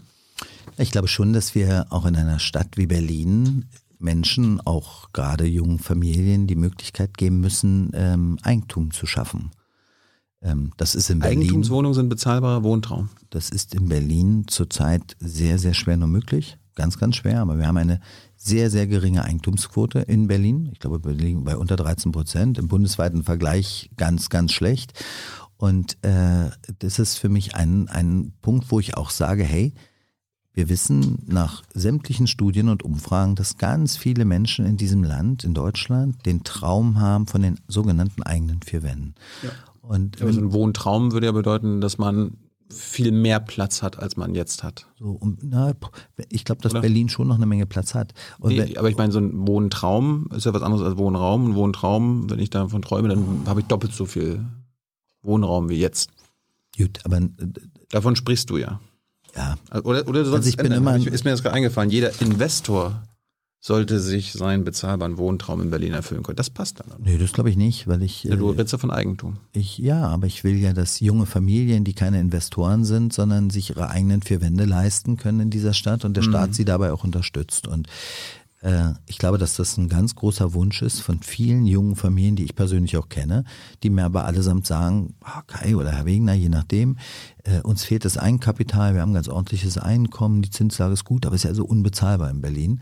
Und das ist einfach ein Punkt, wo man dann überlegen muss, wie kann Politik da helfen? Und ich glaube zum Beispiel, dass wir eine optimale Möglichkeit hätten, gerade auch bei diesen jungen Familien zu sagen, wir machen eine Bürgschaft über unsere Landesbank, über die IBB und sichern das Eigentum, äh, das, das Eigenkapital darüber ab. Also, aber nochmal, ich, weißt du, ich, es gibt viele Parteien, die, wo ich, also bei den Grünen habe ich manchmal das Gefühl, die wollen mir vorschreiben, wie ich, wie ich zu wohnen habe, ja. Und ich möchte, dass die Menschen das frei entscheiden können. Ich habe jetzt äh, ein, ein Grundstück und äh, ein, ein Familienhaus, aber ehrlicherweise war das gar nicht mein Traum, äh, sondern ich hatte anderen Traum. Und so, so, ich wollte gerne irgendwann mal eine Eigentumswohnung haben äh, über den Dächern Berlins. Das fand ich so schön und so. Und jetzt ist es so anders geworden. So, aber so, so hat doch jeder Träume und Wünsche und wir müssen gucken, hey, können wir die irgendwie ermöglichen? Und und und dort, wo wirklich die Geringverdiener sind, die du angesprochen hast, wo, wo, man, wo, die, wo die wirklich Hilfe brauchen, da müssen wir so unterstützen, dass die auch gut und gerne in dieser Stadt leben können und nicht nur an den Randbezirken, nicht nur weggedrängt. Äh, Das sind in Pariser Verhältnisse, haben wir am Anfang drüber gesprochen, die will ich nicht. Grundsätzlich erstmal. Warum, du bist ja baupolitischer Sprecher, du kennst dich aus, warum herrscht überhaupt Knappheit an Wohnraum? Ja, Weil in den letzten Jahren zu wenig gebaut wurde. Warum wurde in den letzten Jahren zu wenig gebaut? Das ist eine gute Frage. Ich glaube, dass, also du hast ja vor allen Dingen in den, in den, in den Metropolregionen, also in den großen Städten hast du ja den massiven Druck. Du hast ja in Deutschland viele Schrumpf, Es kommen Schrumpfregionen. immer mehr Menschen nach Berlin. Das Also die ist, Nachfrage steigt. genau, das ist ja ein Phänomen, was du in allen großen Städten auf der Welt hast. Ähm, Das ist äh, kein einziges Berliner Phänomen. Nach Berlin kommen die Leute, also vor Corona zumindestens. Jetzt haben wir ja wieder, jetzt sind wir ja auch gerade eine kleine Schrumpfregion, aber ich glaube, dass Berlin wieder wachsen wird bald. Äh, ähm, du hast in den großen Städten äh, ja diese Tendenz zu, äh, äh, in die Städte zur Urbanisierung. Und ich glaube, dass Politik ehrlicherweise viel zu spät diese Tendenz entdeckt hat. Wir haben zu spät darauf reagiert. Und du, so hast du zurzeit Schrumpfregionen in den ländlichen Regionen in diesem Land. Nicht nur in Ostdeutschland, auch in Westdeutschland. Äh, und du hast überhitzte Städte. Und äh, ich glaube, dass Politik sehr lange diese Entwicklung, ja, dieser Entwicklung nicht konsequent entgegengewirkt hat durch Neubau. Warum wird denn nicht neu gebaut? Jetzt wird ja neu gebaut. Du hast das ja angesprochen. Wir haben die Wohnraumoffensive in dieser Bundesregierung gestartet. Wir haben fast die Ziele erreicht. Und das muss konsequent fortgesetzt werden. Und wir müssen dann diese Ziele auch erreichen. Was wird denn gebaut? Sind das Sozialwohnungen? Sind das preiswerte Wohnungen? Also ich ich habe mich vor ein paar Monaten habe ich mich auch mal umgeschaut, hab, bin auch umgezogen und dann hier am Hauptbahnhof da die Region, da wird ja auch neu gebaut. Das sind ja nur Luxuswohnungen.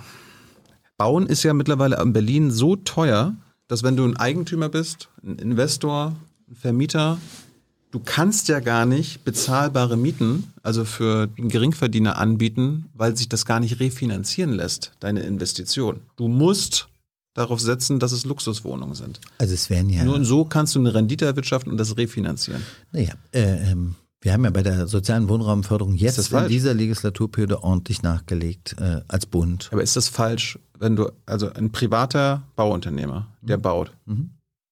das ist schon so teuer an sich zu bauen, dass du dieses nur leisten kannst, das zu refinanzieren, wenn die Wohnungen so teuer vermietet werden, dass es am Grunde Luxuswohnungen sind. Ja, ist das ist falsch. Ist, das ist falsch? Ja, du hast ja viele Genossenschaftsmodelle zum Beispiel in Berlin, äh, die ja auch keine städtischen Gesellschaften sind, die ja durchaus in bezahlbarem Bereich noch Wohnungen anbieten. Du hast unglaublich starke private Wohnungsunternehmen, die zum Beispiel von der evangelischen Kirche getragen werden, die Angebote für Demenzkranke, für Alleinerziehende, für Menschen, die wirklich kein Einkommen haben, äh, die bieten ja auch Wohnraum für diese Menschen an. Also auch private wissen schon, zumindest viele, dass sie eine soziale Verantwortung haben.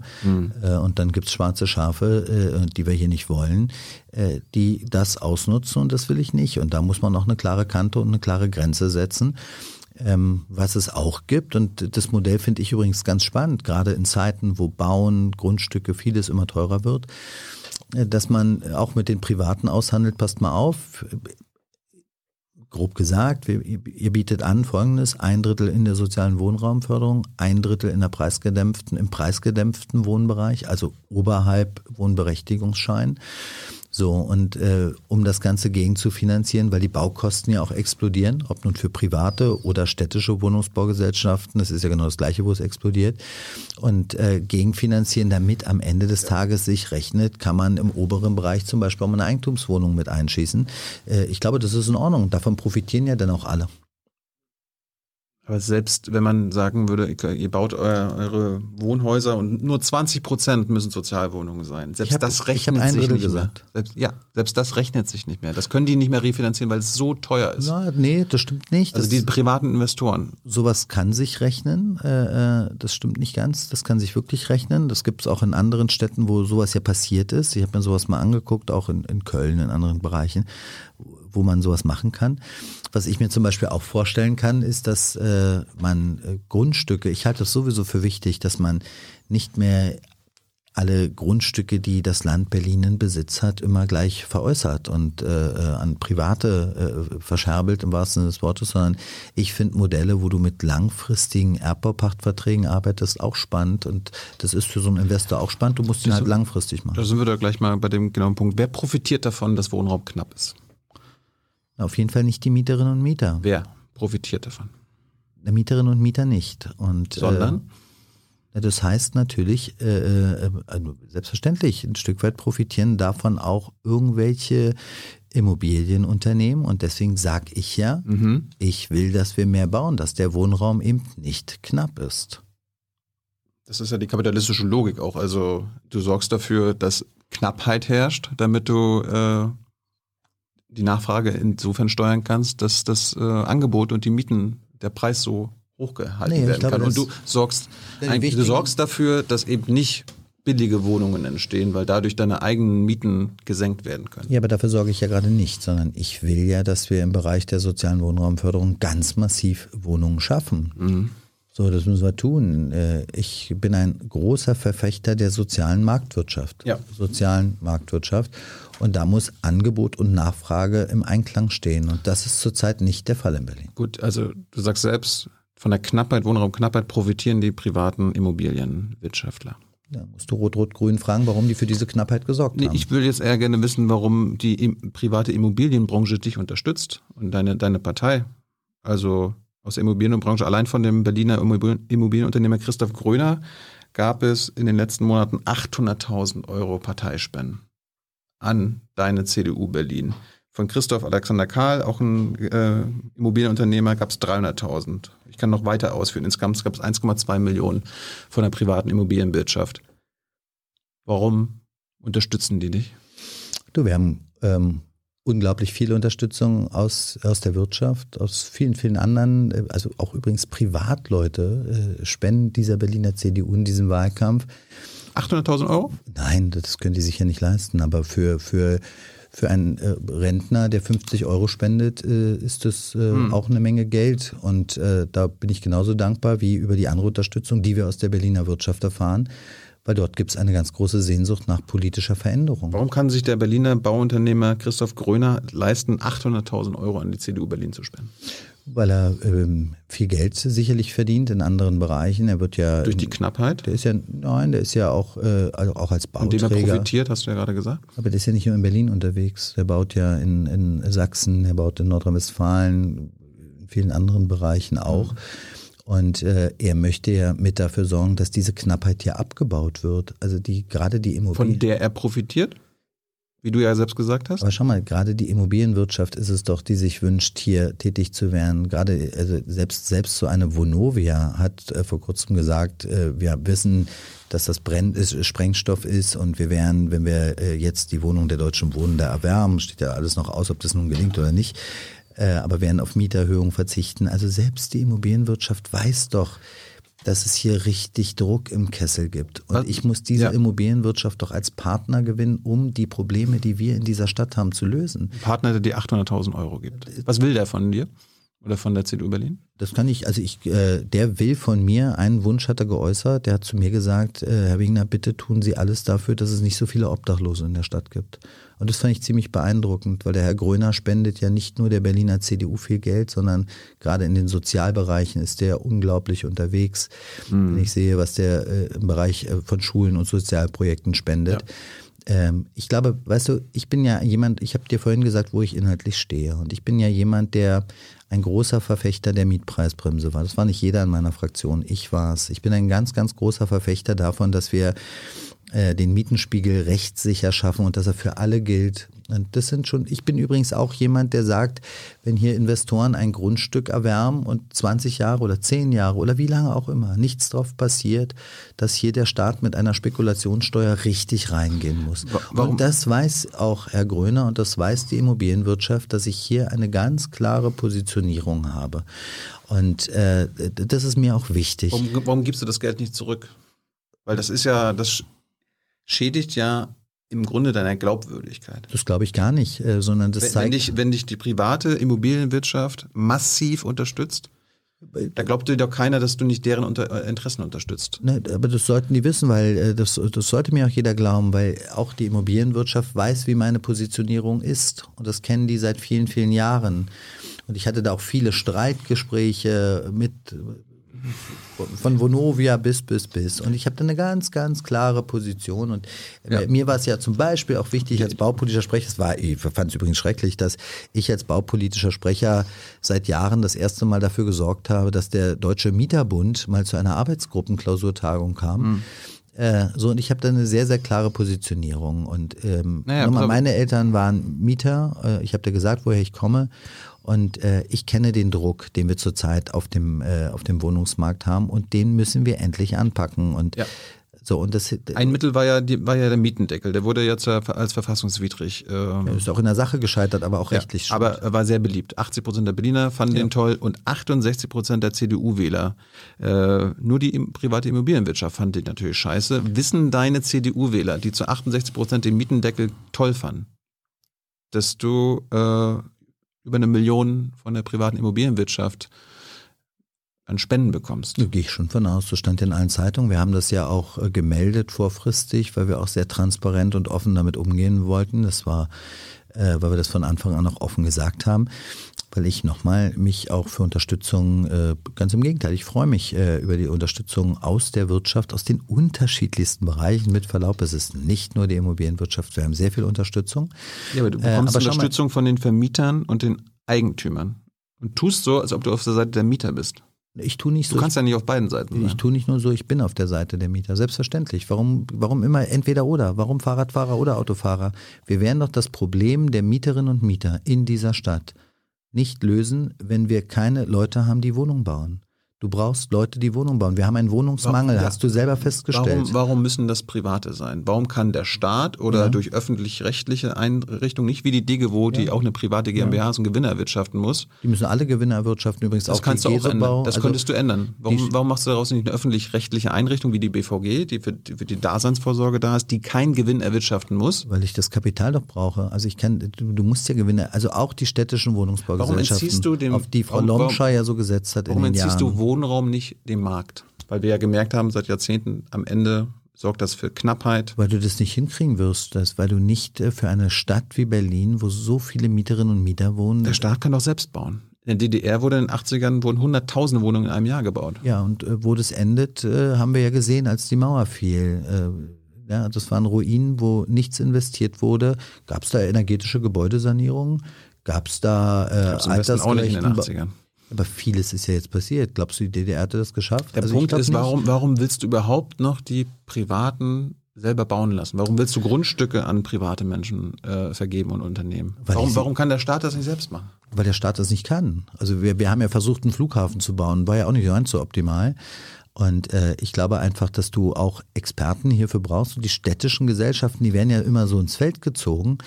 Auch die städtischen Gesellschaften haben einen ganz klaren Auftrag. Sie dürfen nicht rote Zahlen schreiben, weil ansonsten. warum änderst du das nicht? Warum willst du das nicht ändern? Weil ich nicht will, dass wir defizitäre Unternehmen haben, die alle in der Insolvenz sind. Aber, aber dann sind die doch im Wettbewerb mit den privaten Immobilienunternehmen. Warum entziehst du aber denen die städtischen sind doch schon im Wettbewerb mit den privaten Genau. Immobilienunternehmen. Warum entziehst du denen nicht äh, aus dem Wettbewerb? Damit die keine äh, Die städtischen soll ich aus dem Wettbewerb ziehen? Ja. Warum denn das? Aber ganz im Gegenteil, ich muss sie doch stärken, dass sie im Wettbewerb stehen. Und die städtischen, äh, äh, wenn ich immer mehr Liquidität den städtischen entziehe, dass am Ende zum Beispiel kein Neubau mehr stattfinden kann, wie ja jetzt zurzeit teilweise in Berlin schon da ist, weil die Liquidität über die letzten Jahre rausgezogen wurde aus den Unternehmen, äh, äh, dann ich muss doch diese städtischen Gesellschaften so stark machen, dass ich genau, was die Daseinsvorsorge angeht, dass ich diese städtischen nutzen kann, um den Mietpreismarkt zu steuern, mitzusteuern. Das ist ja die Überlegung vom Finanzsenator, die ja gar nicht ganz so falsch ist, dass er sagt, wir müssen die 20.000 Wohnungen von der Deutschen Wohnen zurückerwärmen, ein Punkt, um Einfluss auch auf Gestaltung von Mietspiegel zu bekommen. So, mir wäre lieber, die städtischen Wohnen 20.000 neue Wohnungen bauen im bezahlten Preissegment, dann hätte nämlich, hätten Mieterinnen und Mieter auch etwas gewonnen. Äh, aber, aber dass die Stadt über seine städtischen Gesellschaften Einfluss nehmen kann auf Mietpreise, ist doch gar keine Frage. Und das müssen wir auch viel stärker nutzen. Zwei kurze Themen noch, bevor Hans mit euren Fragen kommt. Äh, Mietkataster.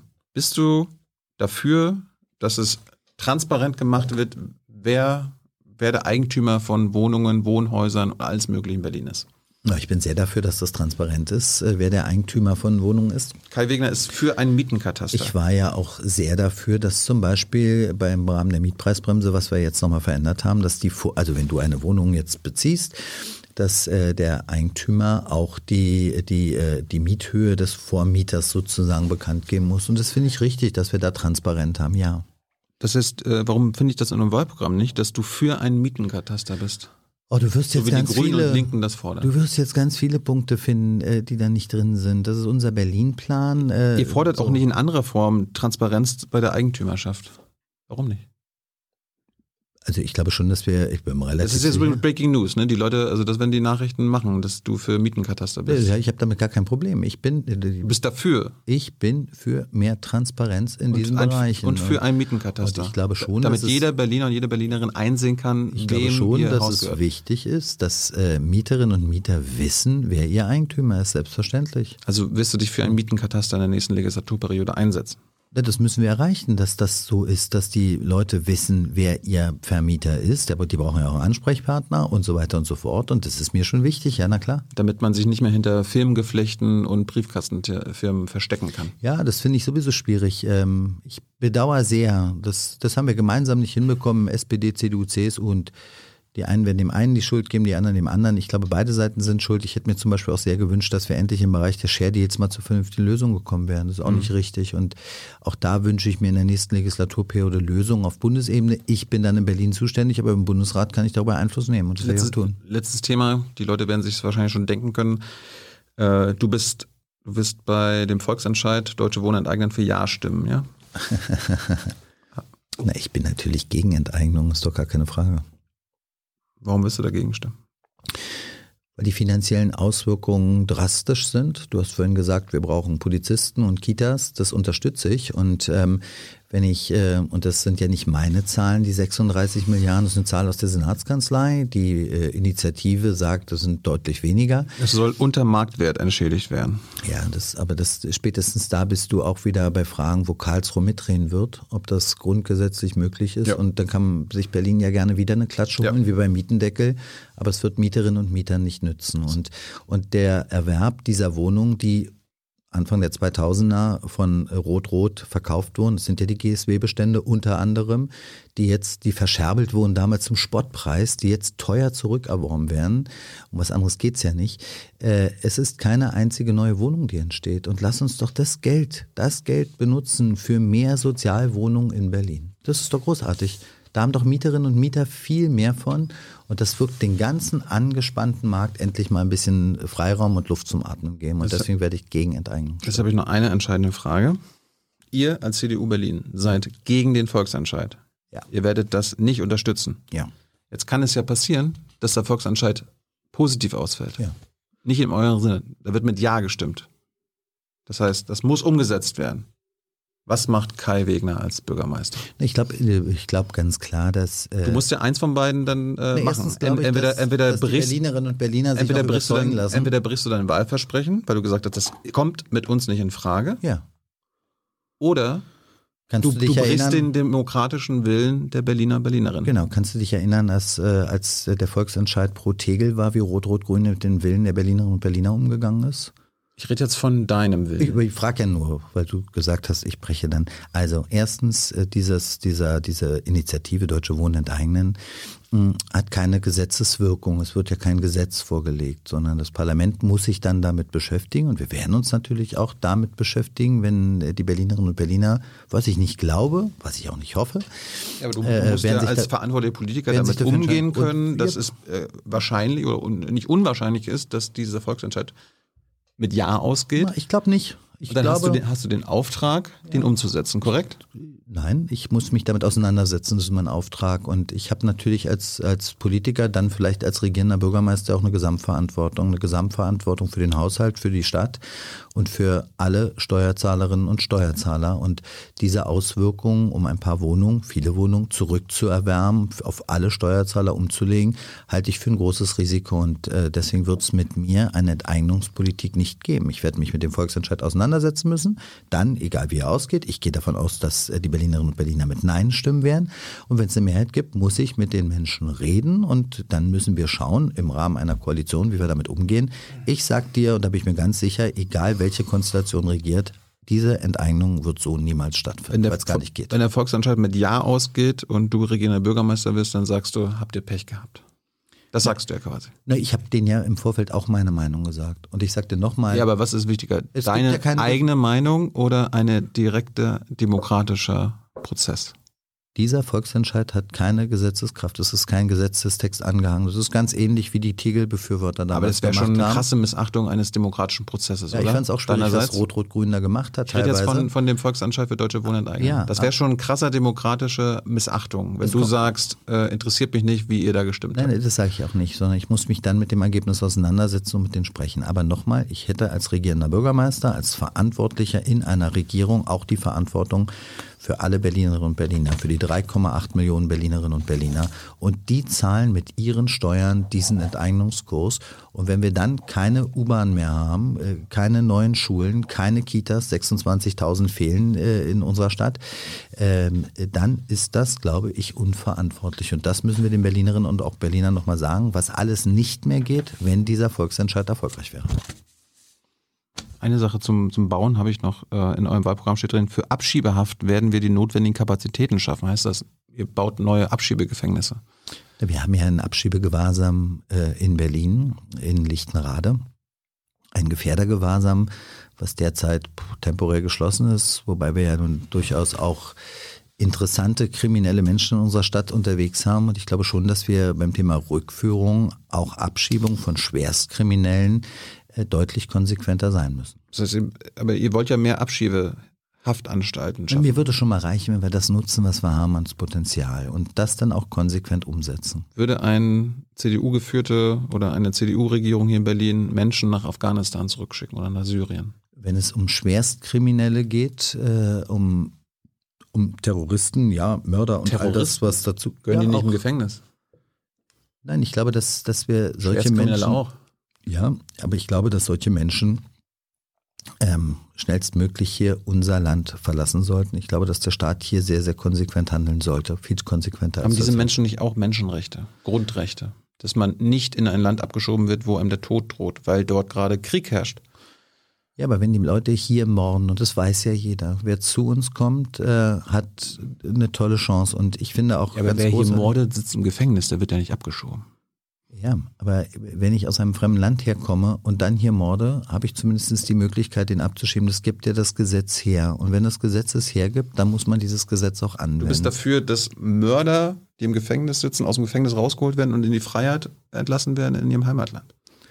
Da muss es ja Ge- Gespräche und auch Verhandlungen mit den Staaten geben. Das ganze Thema Abschiebung ist ja leider auch viel zu kompliziert oder viel komplizierter, als äh, sich das viele vorstellen können. Natürlich muss es da auf diplomatischer Ebene regierungsseitig auch Verhandlungen mit den dann Mhm. Die Afghanen sagen, geben. sagen der Bundesregierung gerade, ihr hört, hört mal bitte auf damit, äh, hier Leute abzuschieben, egal welche Leute. Und du sagst nein, doch. Ja, weil ich ganz klar will, dass wir ganz deutlich machen, was sind die Spielregeln, die hier in unserem Land gelten. Und wenn sich eine jemand, Spielregel heißt ja Re Refoulement-Verbot. Du darfst keine Menschen in ein Land abschieben, wo ihnen Folter droht oder der Tod. ja, Und wenn in einem Land Bürgerkrieg herrscht, dann droht dir der Krieg, äh, der, Ja, droht dir der Tod. es gibt auch in Afghanistan äh, äh, Gebiete, wo ja auch das, äh, das Außenministerium sagt, äh, äh, das sind Gebiete, wohin man auch abschieben kann. Und, äh, Ja, und wenn wir da danach verlasse fragen, ich mich auch auf das die Außenministerium. ja. Wir fragen in der Bundespressekonferenz danach, kann uns nie genannt werden. Kennst du die? Ich habe äh, noch nicht mit dem Außenministerium darüber gesprochen, weil ich noch nicht in die Verlegenheit kam, das entscheiden zu müssen. Aber wenn ich es dann entscheiden könnte, würde ich die natürlich fragen, na klar. Gut, also Kai will weiterhin afghanische und Syrer in ihr Land abschieben. Schwerstkriminelle Straftäter, ja. Sonst nein. Kai. Sonst möchte ich klar integrieren. Kai, vielen Dank für deine Zeit. Jetzt kommt Hans mit den Zuschauerfragen. Danke auch.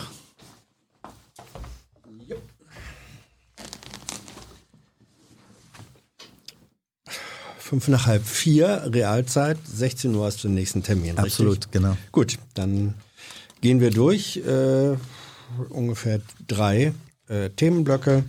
Einer hat mit Bauen und Wohnen zu tun, das würde dich nicht wundern.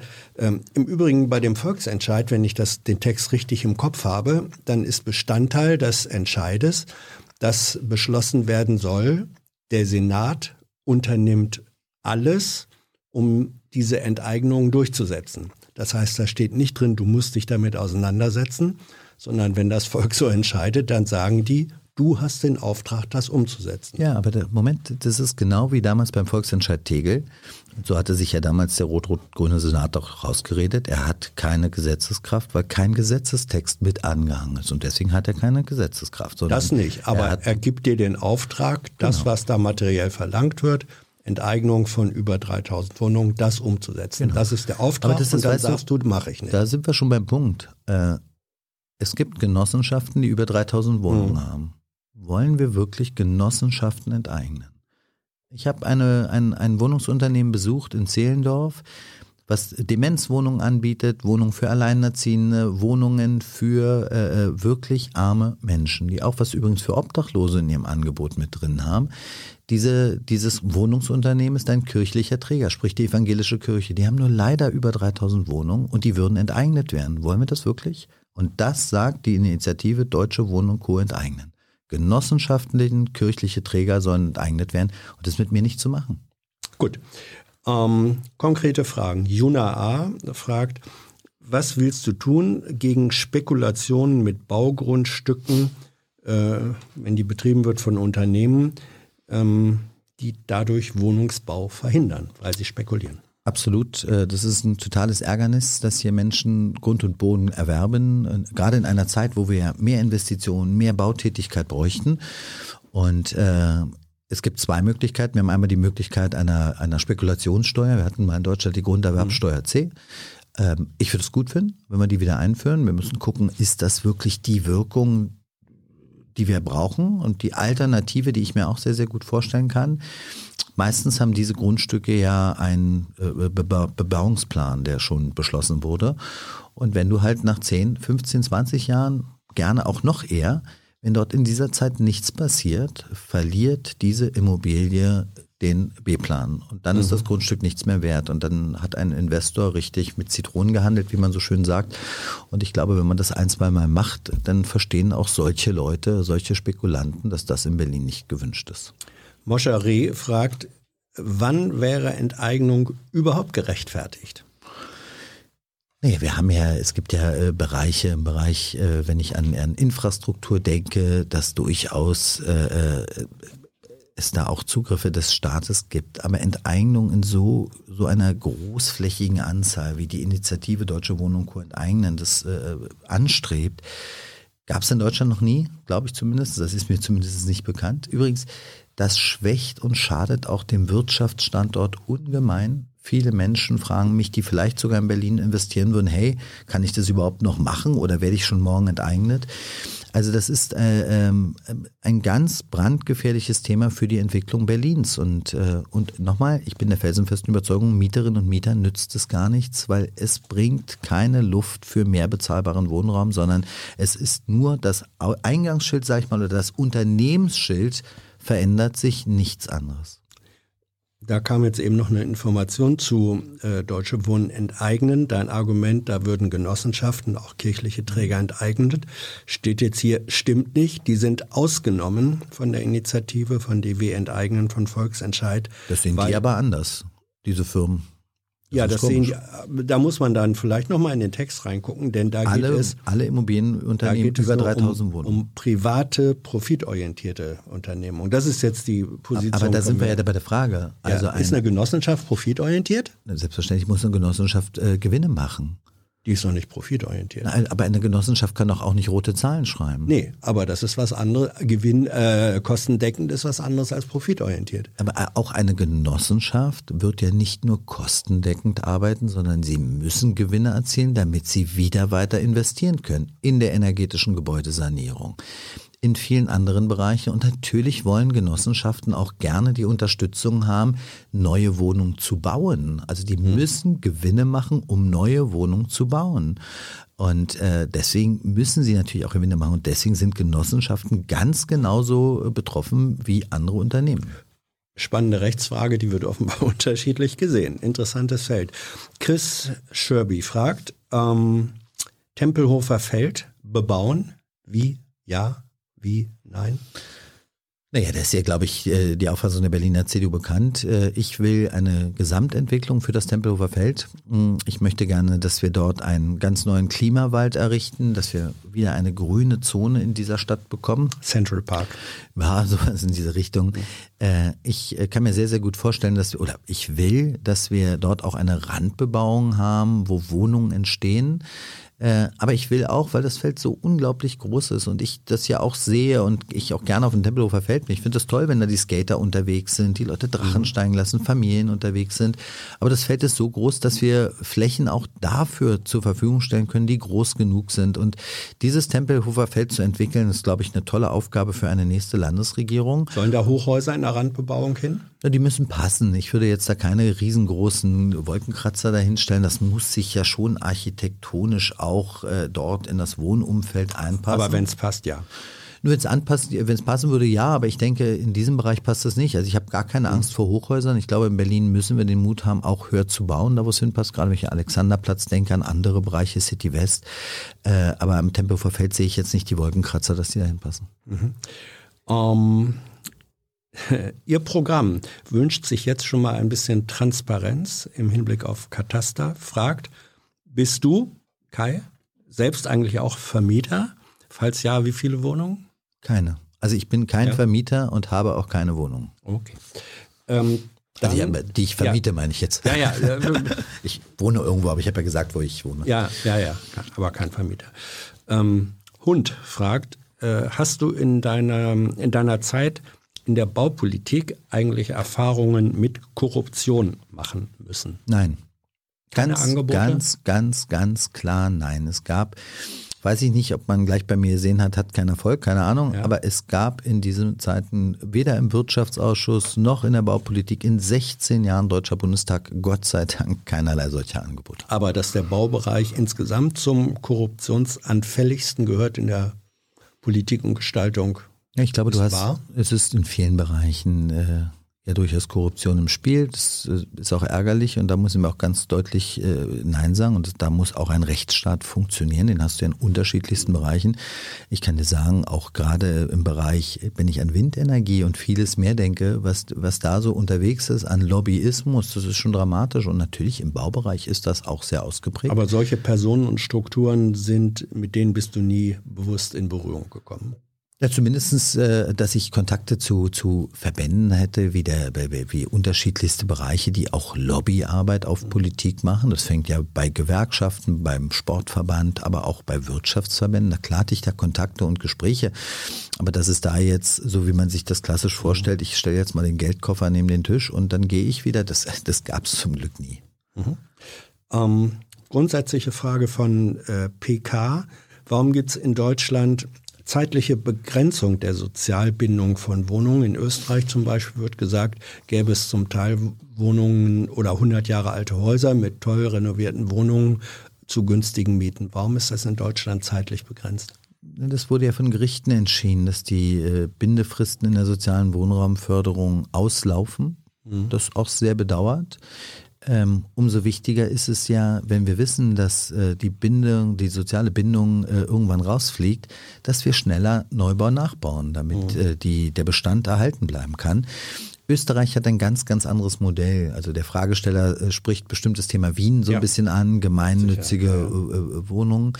Ich, ich finde das übrigens ganz spannend. Darüber, viele Grüne diskutieren ja darüber auch und ich habe mit dem grünen baupolitischen Sprecher der Grünen viel im Bundestag auch darüber diskutiert und äh, will mich dem gar nicht gänzlich verschließen. Ich finde es ganz spannend und es könnte eine neue Form auch sein, die auch in Deutschland greifen kann, aber Kann, kann Berlin unter Genau. deiner Führung als Bürgermeister da das, Modellregion das werden? wollte ich gerade sagen. Also ich, ich bin wirklich bereit, auch gerade in Berlin über so einen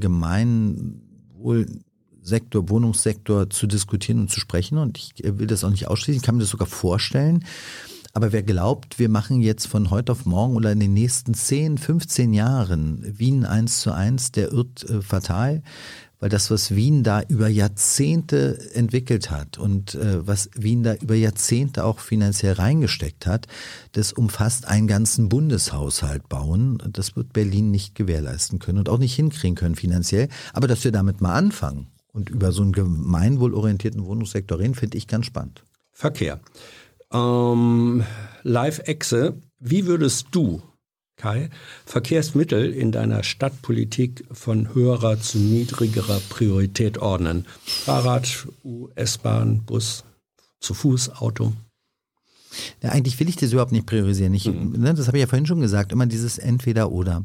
Also ähm, ich, ich glaube, wir brauchen alles. Wir brauchen sichere Fahrradwege, wir brauchen äh, besseren öffentlichen Personennahverkehr. Wenn ich aber priorisieren muss, jetzt zwingend, wo es in den letzten Jahren wirklich deutlich zu wenig passiert, um mehr Angebote zu schaffen, das ist im öffentlichen Personennahverkehr. Und deswegen würde ich bei den Öffis ehrlich gesagt ganz oben ansetzen. Lennart M., du hast äh, Paris, London als Vorbild genannt. Beide planen aber autofreie City-Bereiche.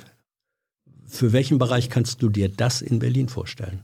Nein, ich habe, ich habe gesagt, wir müssen uns äh, orientieren an, an Städten wie London und Paris. Das sind unsere Wettbewerber, wo wir auch in den Wettbewerb treten müssen mit den großen Metropolen. Ja, und die werben mit. Ich habe ja auch gesagt, das, was zum Beispiel in Paris und London im Bereich Wohnungsmarkt los ist, dass äh, Millionäre sich nur noch die Innenstädte leisten können und alles andere verdrängt wird, das ist kein gutes Vorbild. Und da orientiere ich mich wahrlich nicht an London und Paris. So, wir müssen gucken, wo kriegst du Verkehrsberührungen rein, wo kriegst du nette Aufenthaltszonen rein. Ich kann mir aber nicht vorstellen, und ich bin auch tatsächlich wirklich dagegen, dass wir komplett sagen, ab 2030 haben wir eine autofreie Innenstadt, äh, Mhm. wo wir nicht mehr mit den Individualverkehr reinfahren. Das lehne ich ab, das will ich einfach nicht. Und ich glaube, Wenn wir das, das, äh, runterbrechen, du hast ja gesagt, einzelne Bereiche, äh, Straßen oder so kann man sich vorstellen. Da möchte Lies richtig wissen, warum urteilst du so schlecht über die Verkehrsberuhigung in der Friedrichstraße? Da haben wir das ja. Also das hast du zum Beispiel im Tagesspiegel-Interview gemacht, wäre doch so ein Vorhaben, wo du sagen könntest, kann man eigentlich gut machen? Den kann man nicht gut machen, weil Ah. äh, also erstens, äh, ich habe da mit vielen Geschäften gesprochen, mit Händlern, kleinen wie großen, die alle gesagt haben, das ist eine Katastrophe. Die äh, Zahlen sind so dramatisch runtergegangen, was Kundinnen und Kunden angeht. Und ich glaube, dass hier ein Punkt erreicht ist, wo man auch mal mit den ansässigen Unternehmen auch mal sprechen muss, was hat das für Auswirkungen. Und ich habe dir gerade gesagt, ich habe ja immer gar nichts dagegen, wenn wir Aufenthaltsqualität schaffen. Ich will eine lebenswerte Stadt und zu einer lebenswerten Stadt gehört Aufenthaltsqualität, wo ich mich mit Freunden treffen kann, wo man quatschen kann, wo man mal ein Bier, ein Wein, Cocktail, was auch immer trinkt. Kann man in der Friedrichstraße gerade machen. Ja, finde ich aber tatsächlich schwierig in der Friedrichstraße, weil wenn du da lang läufst, also ich finde, du hast nicht nur hohe Aufenthaltsqualität, du hast komische Holzhütten dort, aber vor allen Dingen hast du dort eine Situation, früher standen die Autos im Stau, war auch nicht sehr schön, aber heute hast du eine Situation, wo die Fahrräder sehr schnell dort langfahren und wo viele Menschen dann mal schnell auf den Bürgersteig springen, weil sie schnell genug wegkommen müssen. Und das Dann ist, lieber Autos. Das ist, nee, sage ich ja doch gar nicht, aber das ist nicht die Aufenthaltsqualität, die jetzt deutlich besser geworden ist. Ganz im Gegenteil. Okay. Ähm, diverses habe ich mir jetzt noch als letzten äh, Punkt.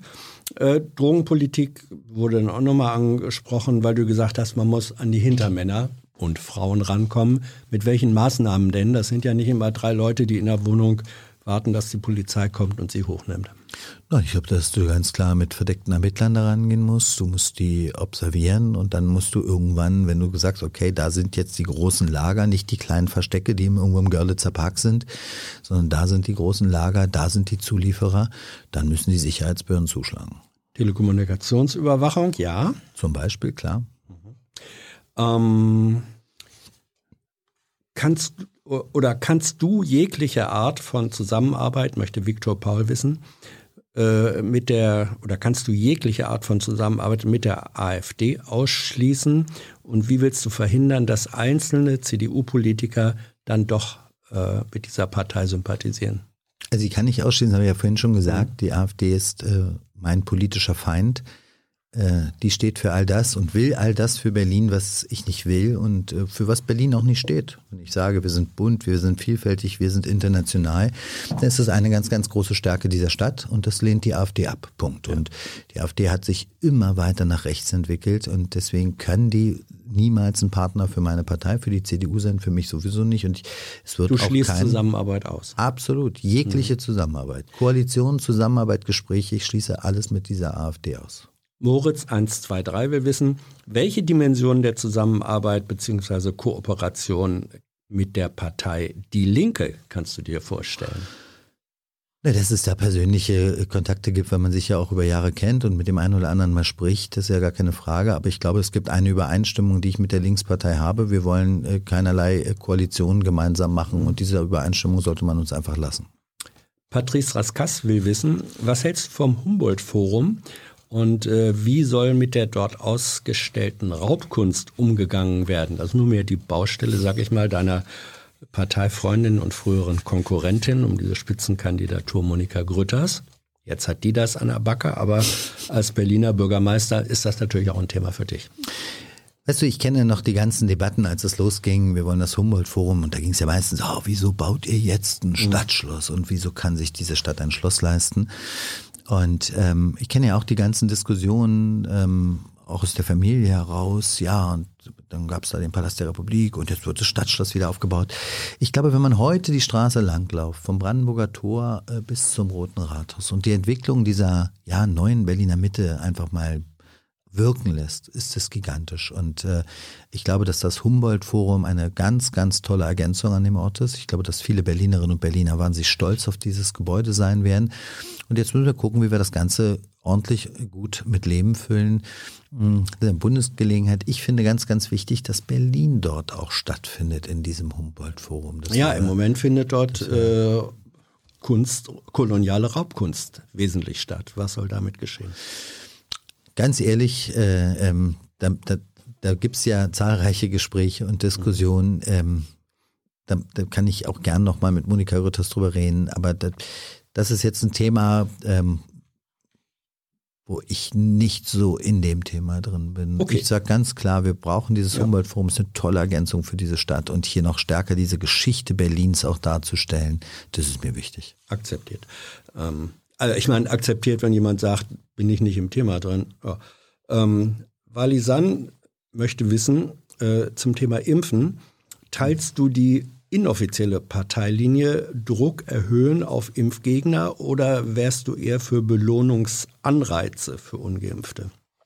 Ich bin erstmal dafür, dass es keine Impfpflicht gibt. Und trotzdem werbe ich ganz eindringlich dafür, dass sich immer mehr Menschen impfen lassen. Ich bin geimpft und ich will so schnell wie möglich äh, meine Freiheiten oder wir, glaube ich, wollen alle so schnell wie möglich unsere Freiheiten zurück. Ja, aber die Frage war Leben. Druck oder positive Anreize? Naja, weißt du, ich ich weiß gar nicht, ob das eine inoffizielle oder offizielle Meinung gibt. Mhm. Ich glaube, die offizielle, und das ist die einzige offizielle Meinung äh, der CDU, es gibt keine Impfpflicht.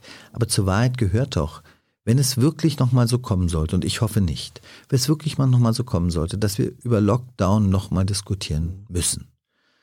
Bevor wir einen Lockdown machen, muss es natürlich auch möglich sein, dass Geimpfte zum Beispiel weiter in ein Restaurant gehen. So, das wird auch dann so kommen. Und ich möchte das nicht, dass wir da so dieses ja, die einen sind geimpft, die anderen sind nicht geimpft und die dürfen das, die dürfen.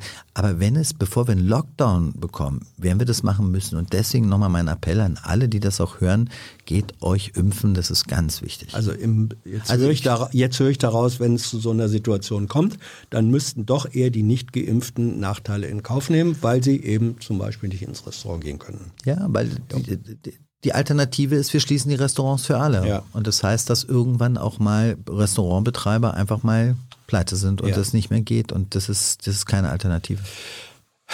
Allerletzte Frage nochmal zum Klima. Ähm, würde unter dir als Bürgermeister ähm, Klimaneutralität von Berliner Unternehmen eingefordert werden? Ich würde vor allen Dingen dafür sorgen, dass äh, äh, Unternehmerinnen und Unternehmer in dieser Stadt äh, äh, auch nachhaltig wirtschaften und diese Klimaziele gemeinsam mit uns entwickeln. Und äh, da, wo es möglich ist, würde ich das machen. Und da, wo mir begründet wird, warum es noch nicht geht, würde ich das auch akzeptieren. Aber mit dem klaren Ziel, dass wir trotzdem alle gemeinsam an unseren Nachhaltigkeitszielen arbeiten. Und mein größter Anspruch, das muss ich auch mal sagen, ich finde immer schwierig, wenn Politik sagt, was alle Privaten alles machen müssen. Mhm. Wir haben so viele landeseigene Gebäude. Nutzen wir die doch. Nutzen wir sie für Photovoltaik, für Dachbegrünung, für vieles, vieles mehr. Warum schaffen wir nicht viel mehr Mieterstrommodelle? Da gibt es so viele Maßnahmen, die in anderen Ländern, auch in deutschen Städten, schon super laufen. Und das also möchte ich gerne Gebäude machen. sozusagen als Modellprojekte. Ja, gerne. Gerne. Okay. Und da, wo wir Unternehmen begeistern können, finden können, anstoßen können, dass die diesen Weg mitgehen, wenn wir diese Klimaziele erreichen wollen, brauchen wir alle. So, und da müssen wir vorbildhaft vorangehen. Kai, danke für deine Zeit, danke für euer Interesse, eure Fragen, eure Unterstützung. Wer das, äh, wer da in den vergangenen Wochen, in den vergangenen vier Wochen dabei war, seht ihr in den Namen, die jetzt gleich noch anderthalb Minuten durchlaufen. So lange bleiben wir hier noch sitzen. So machen wir das.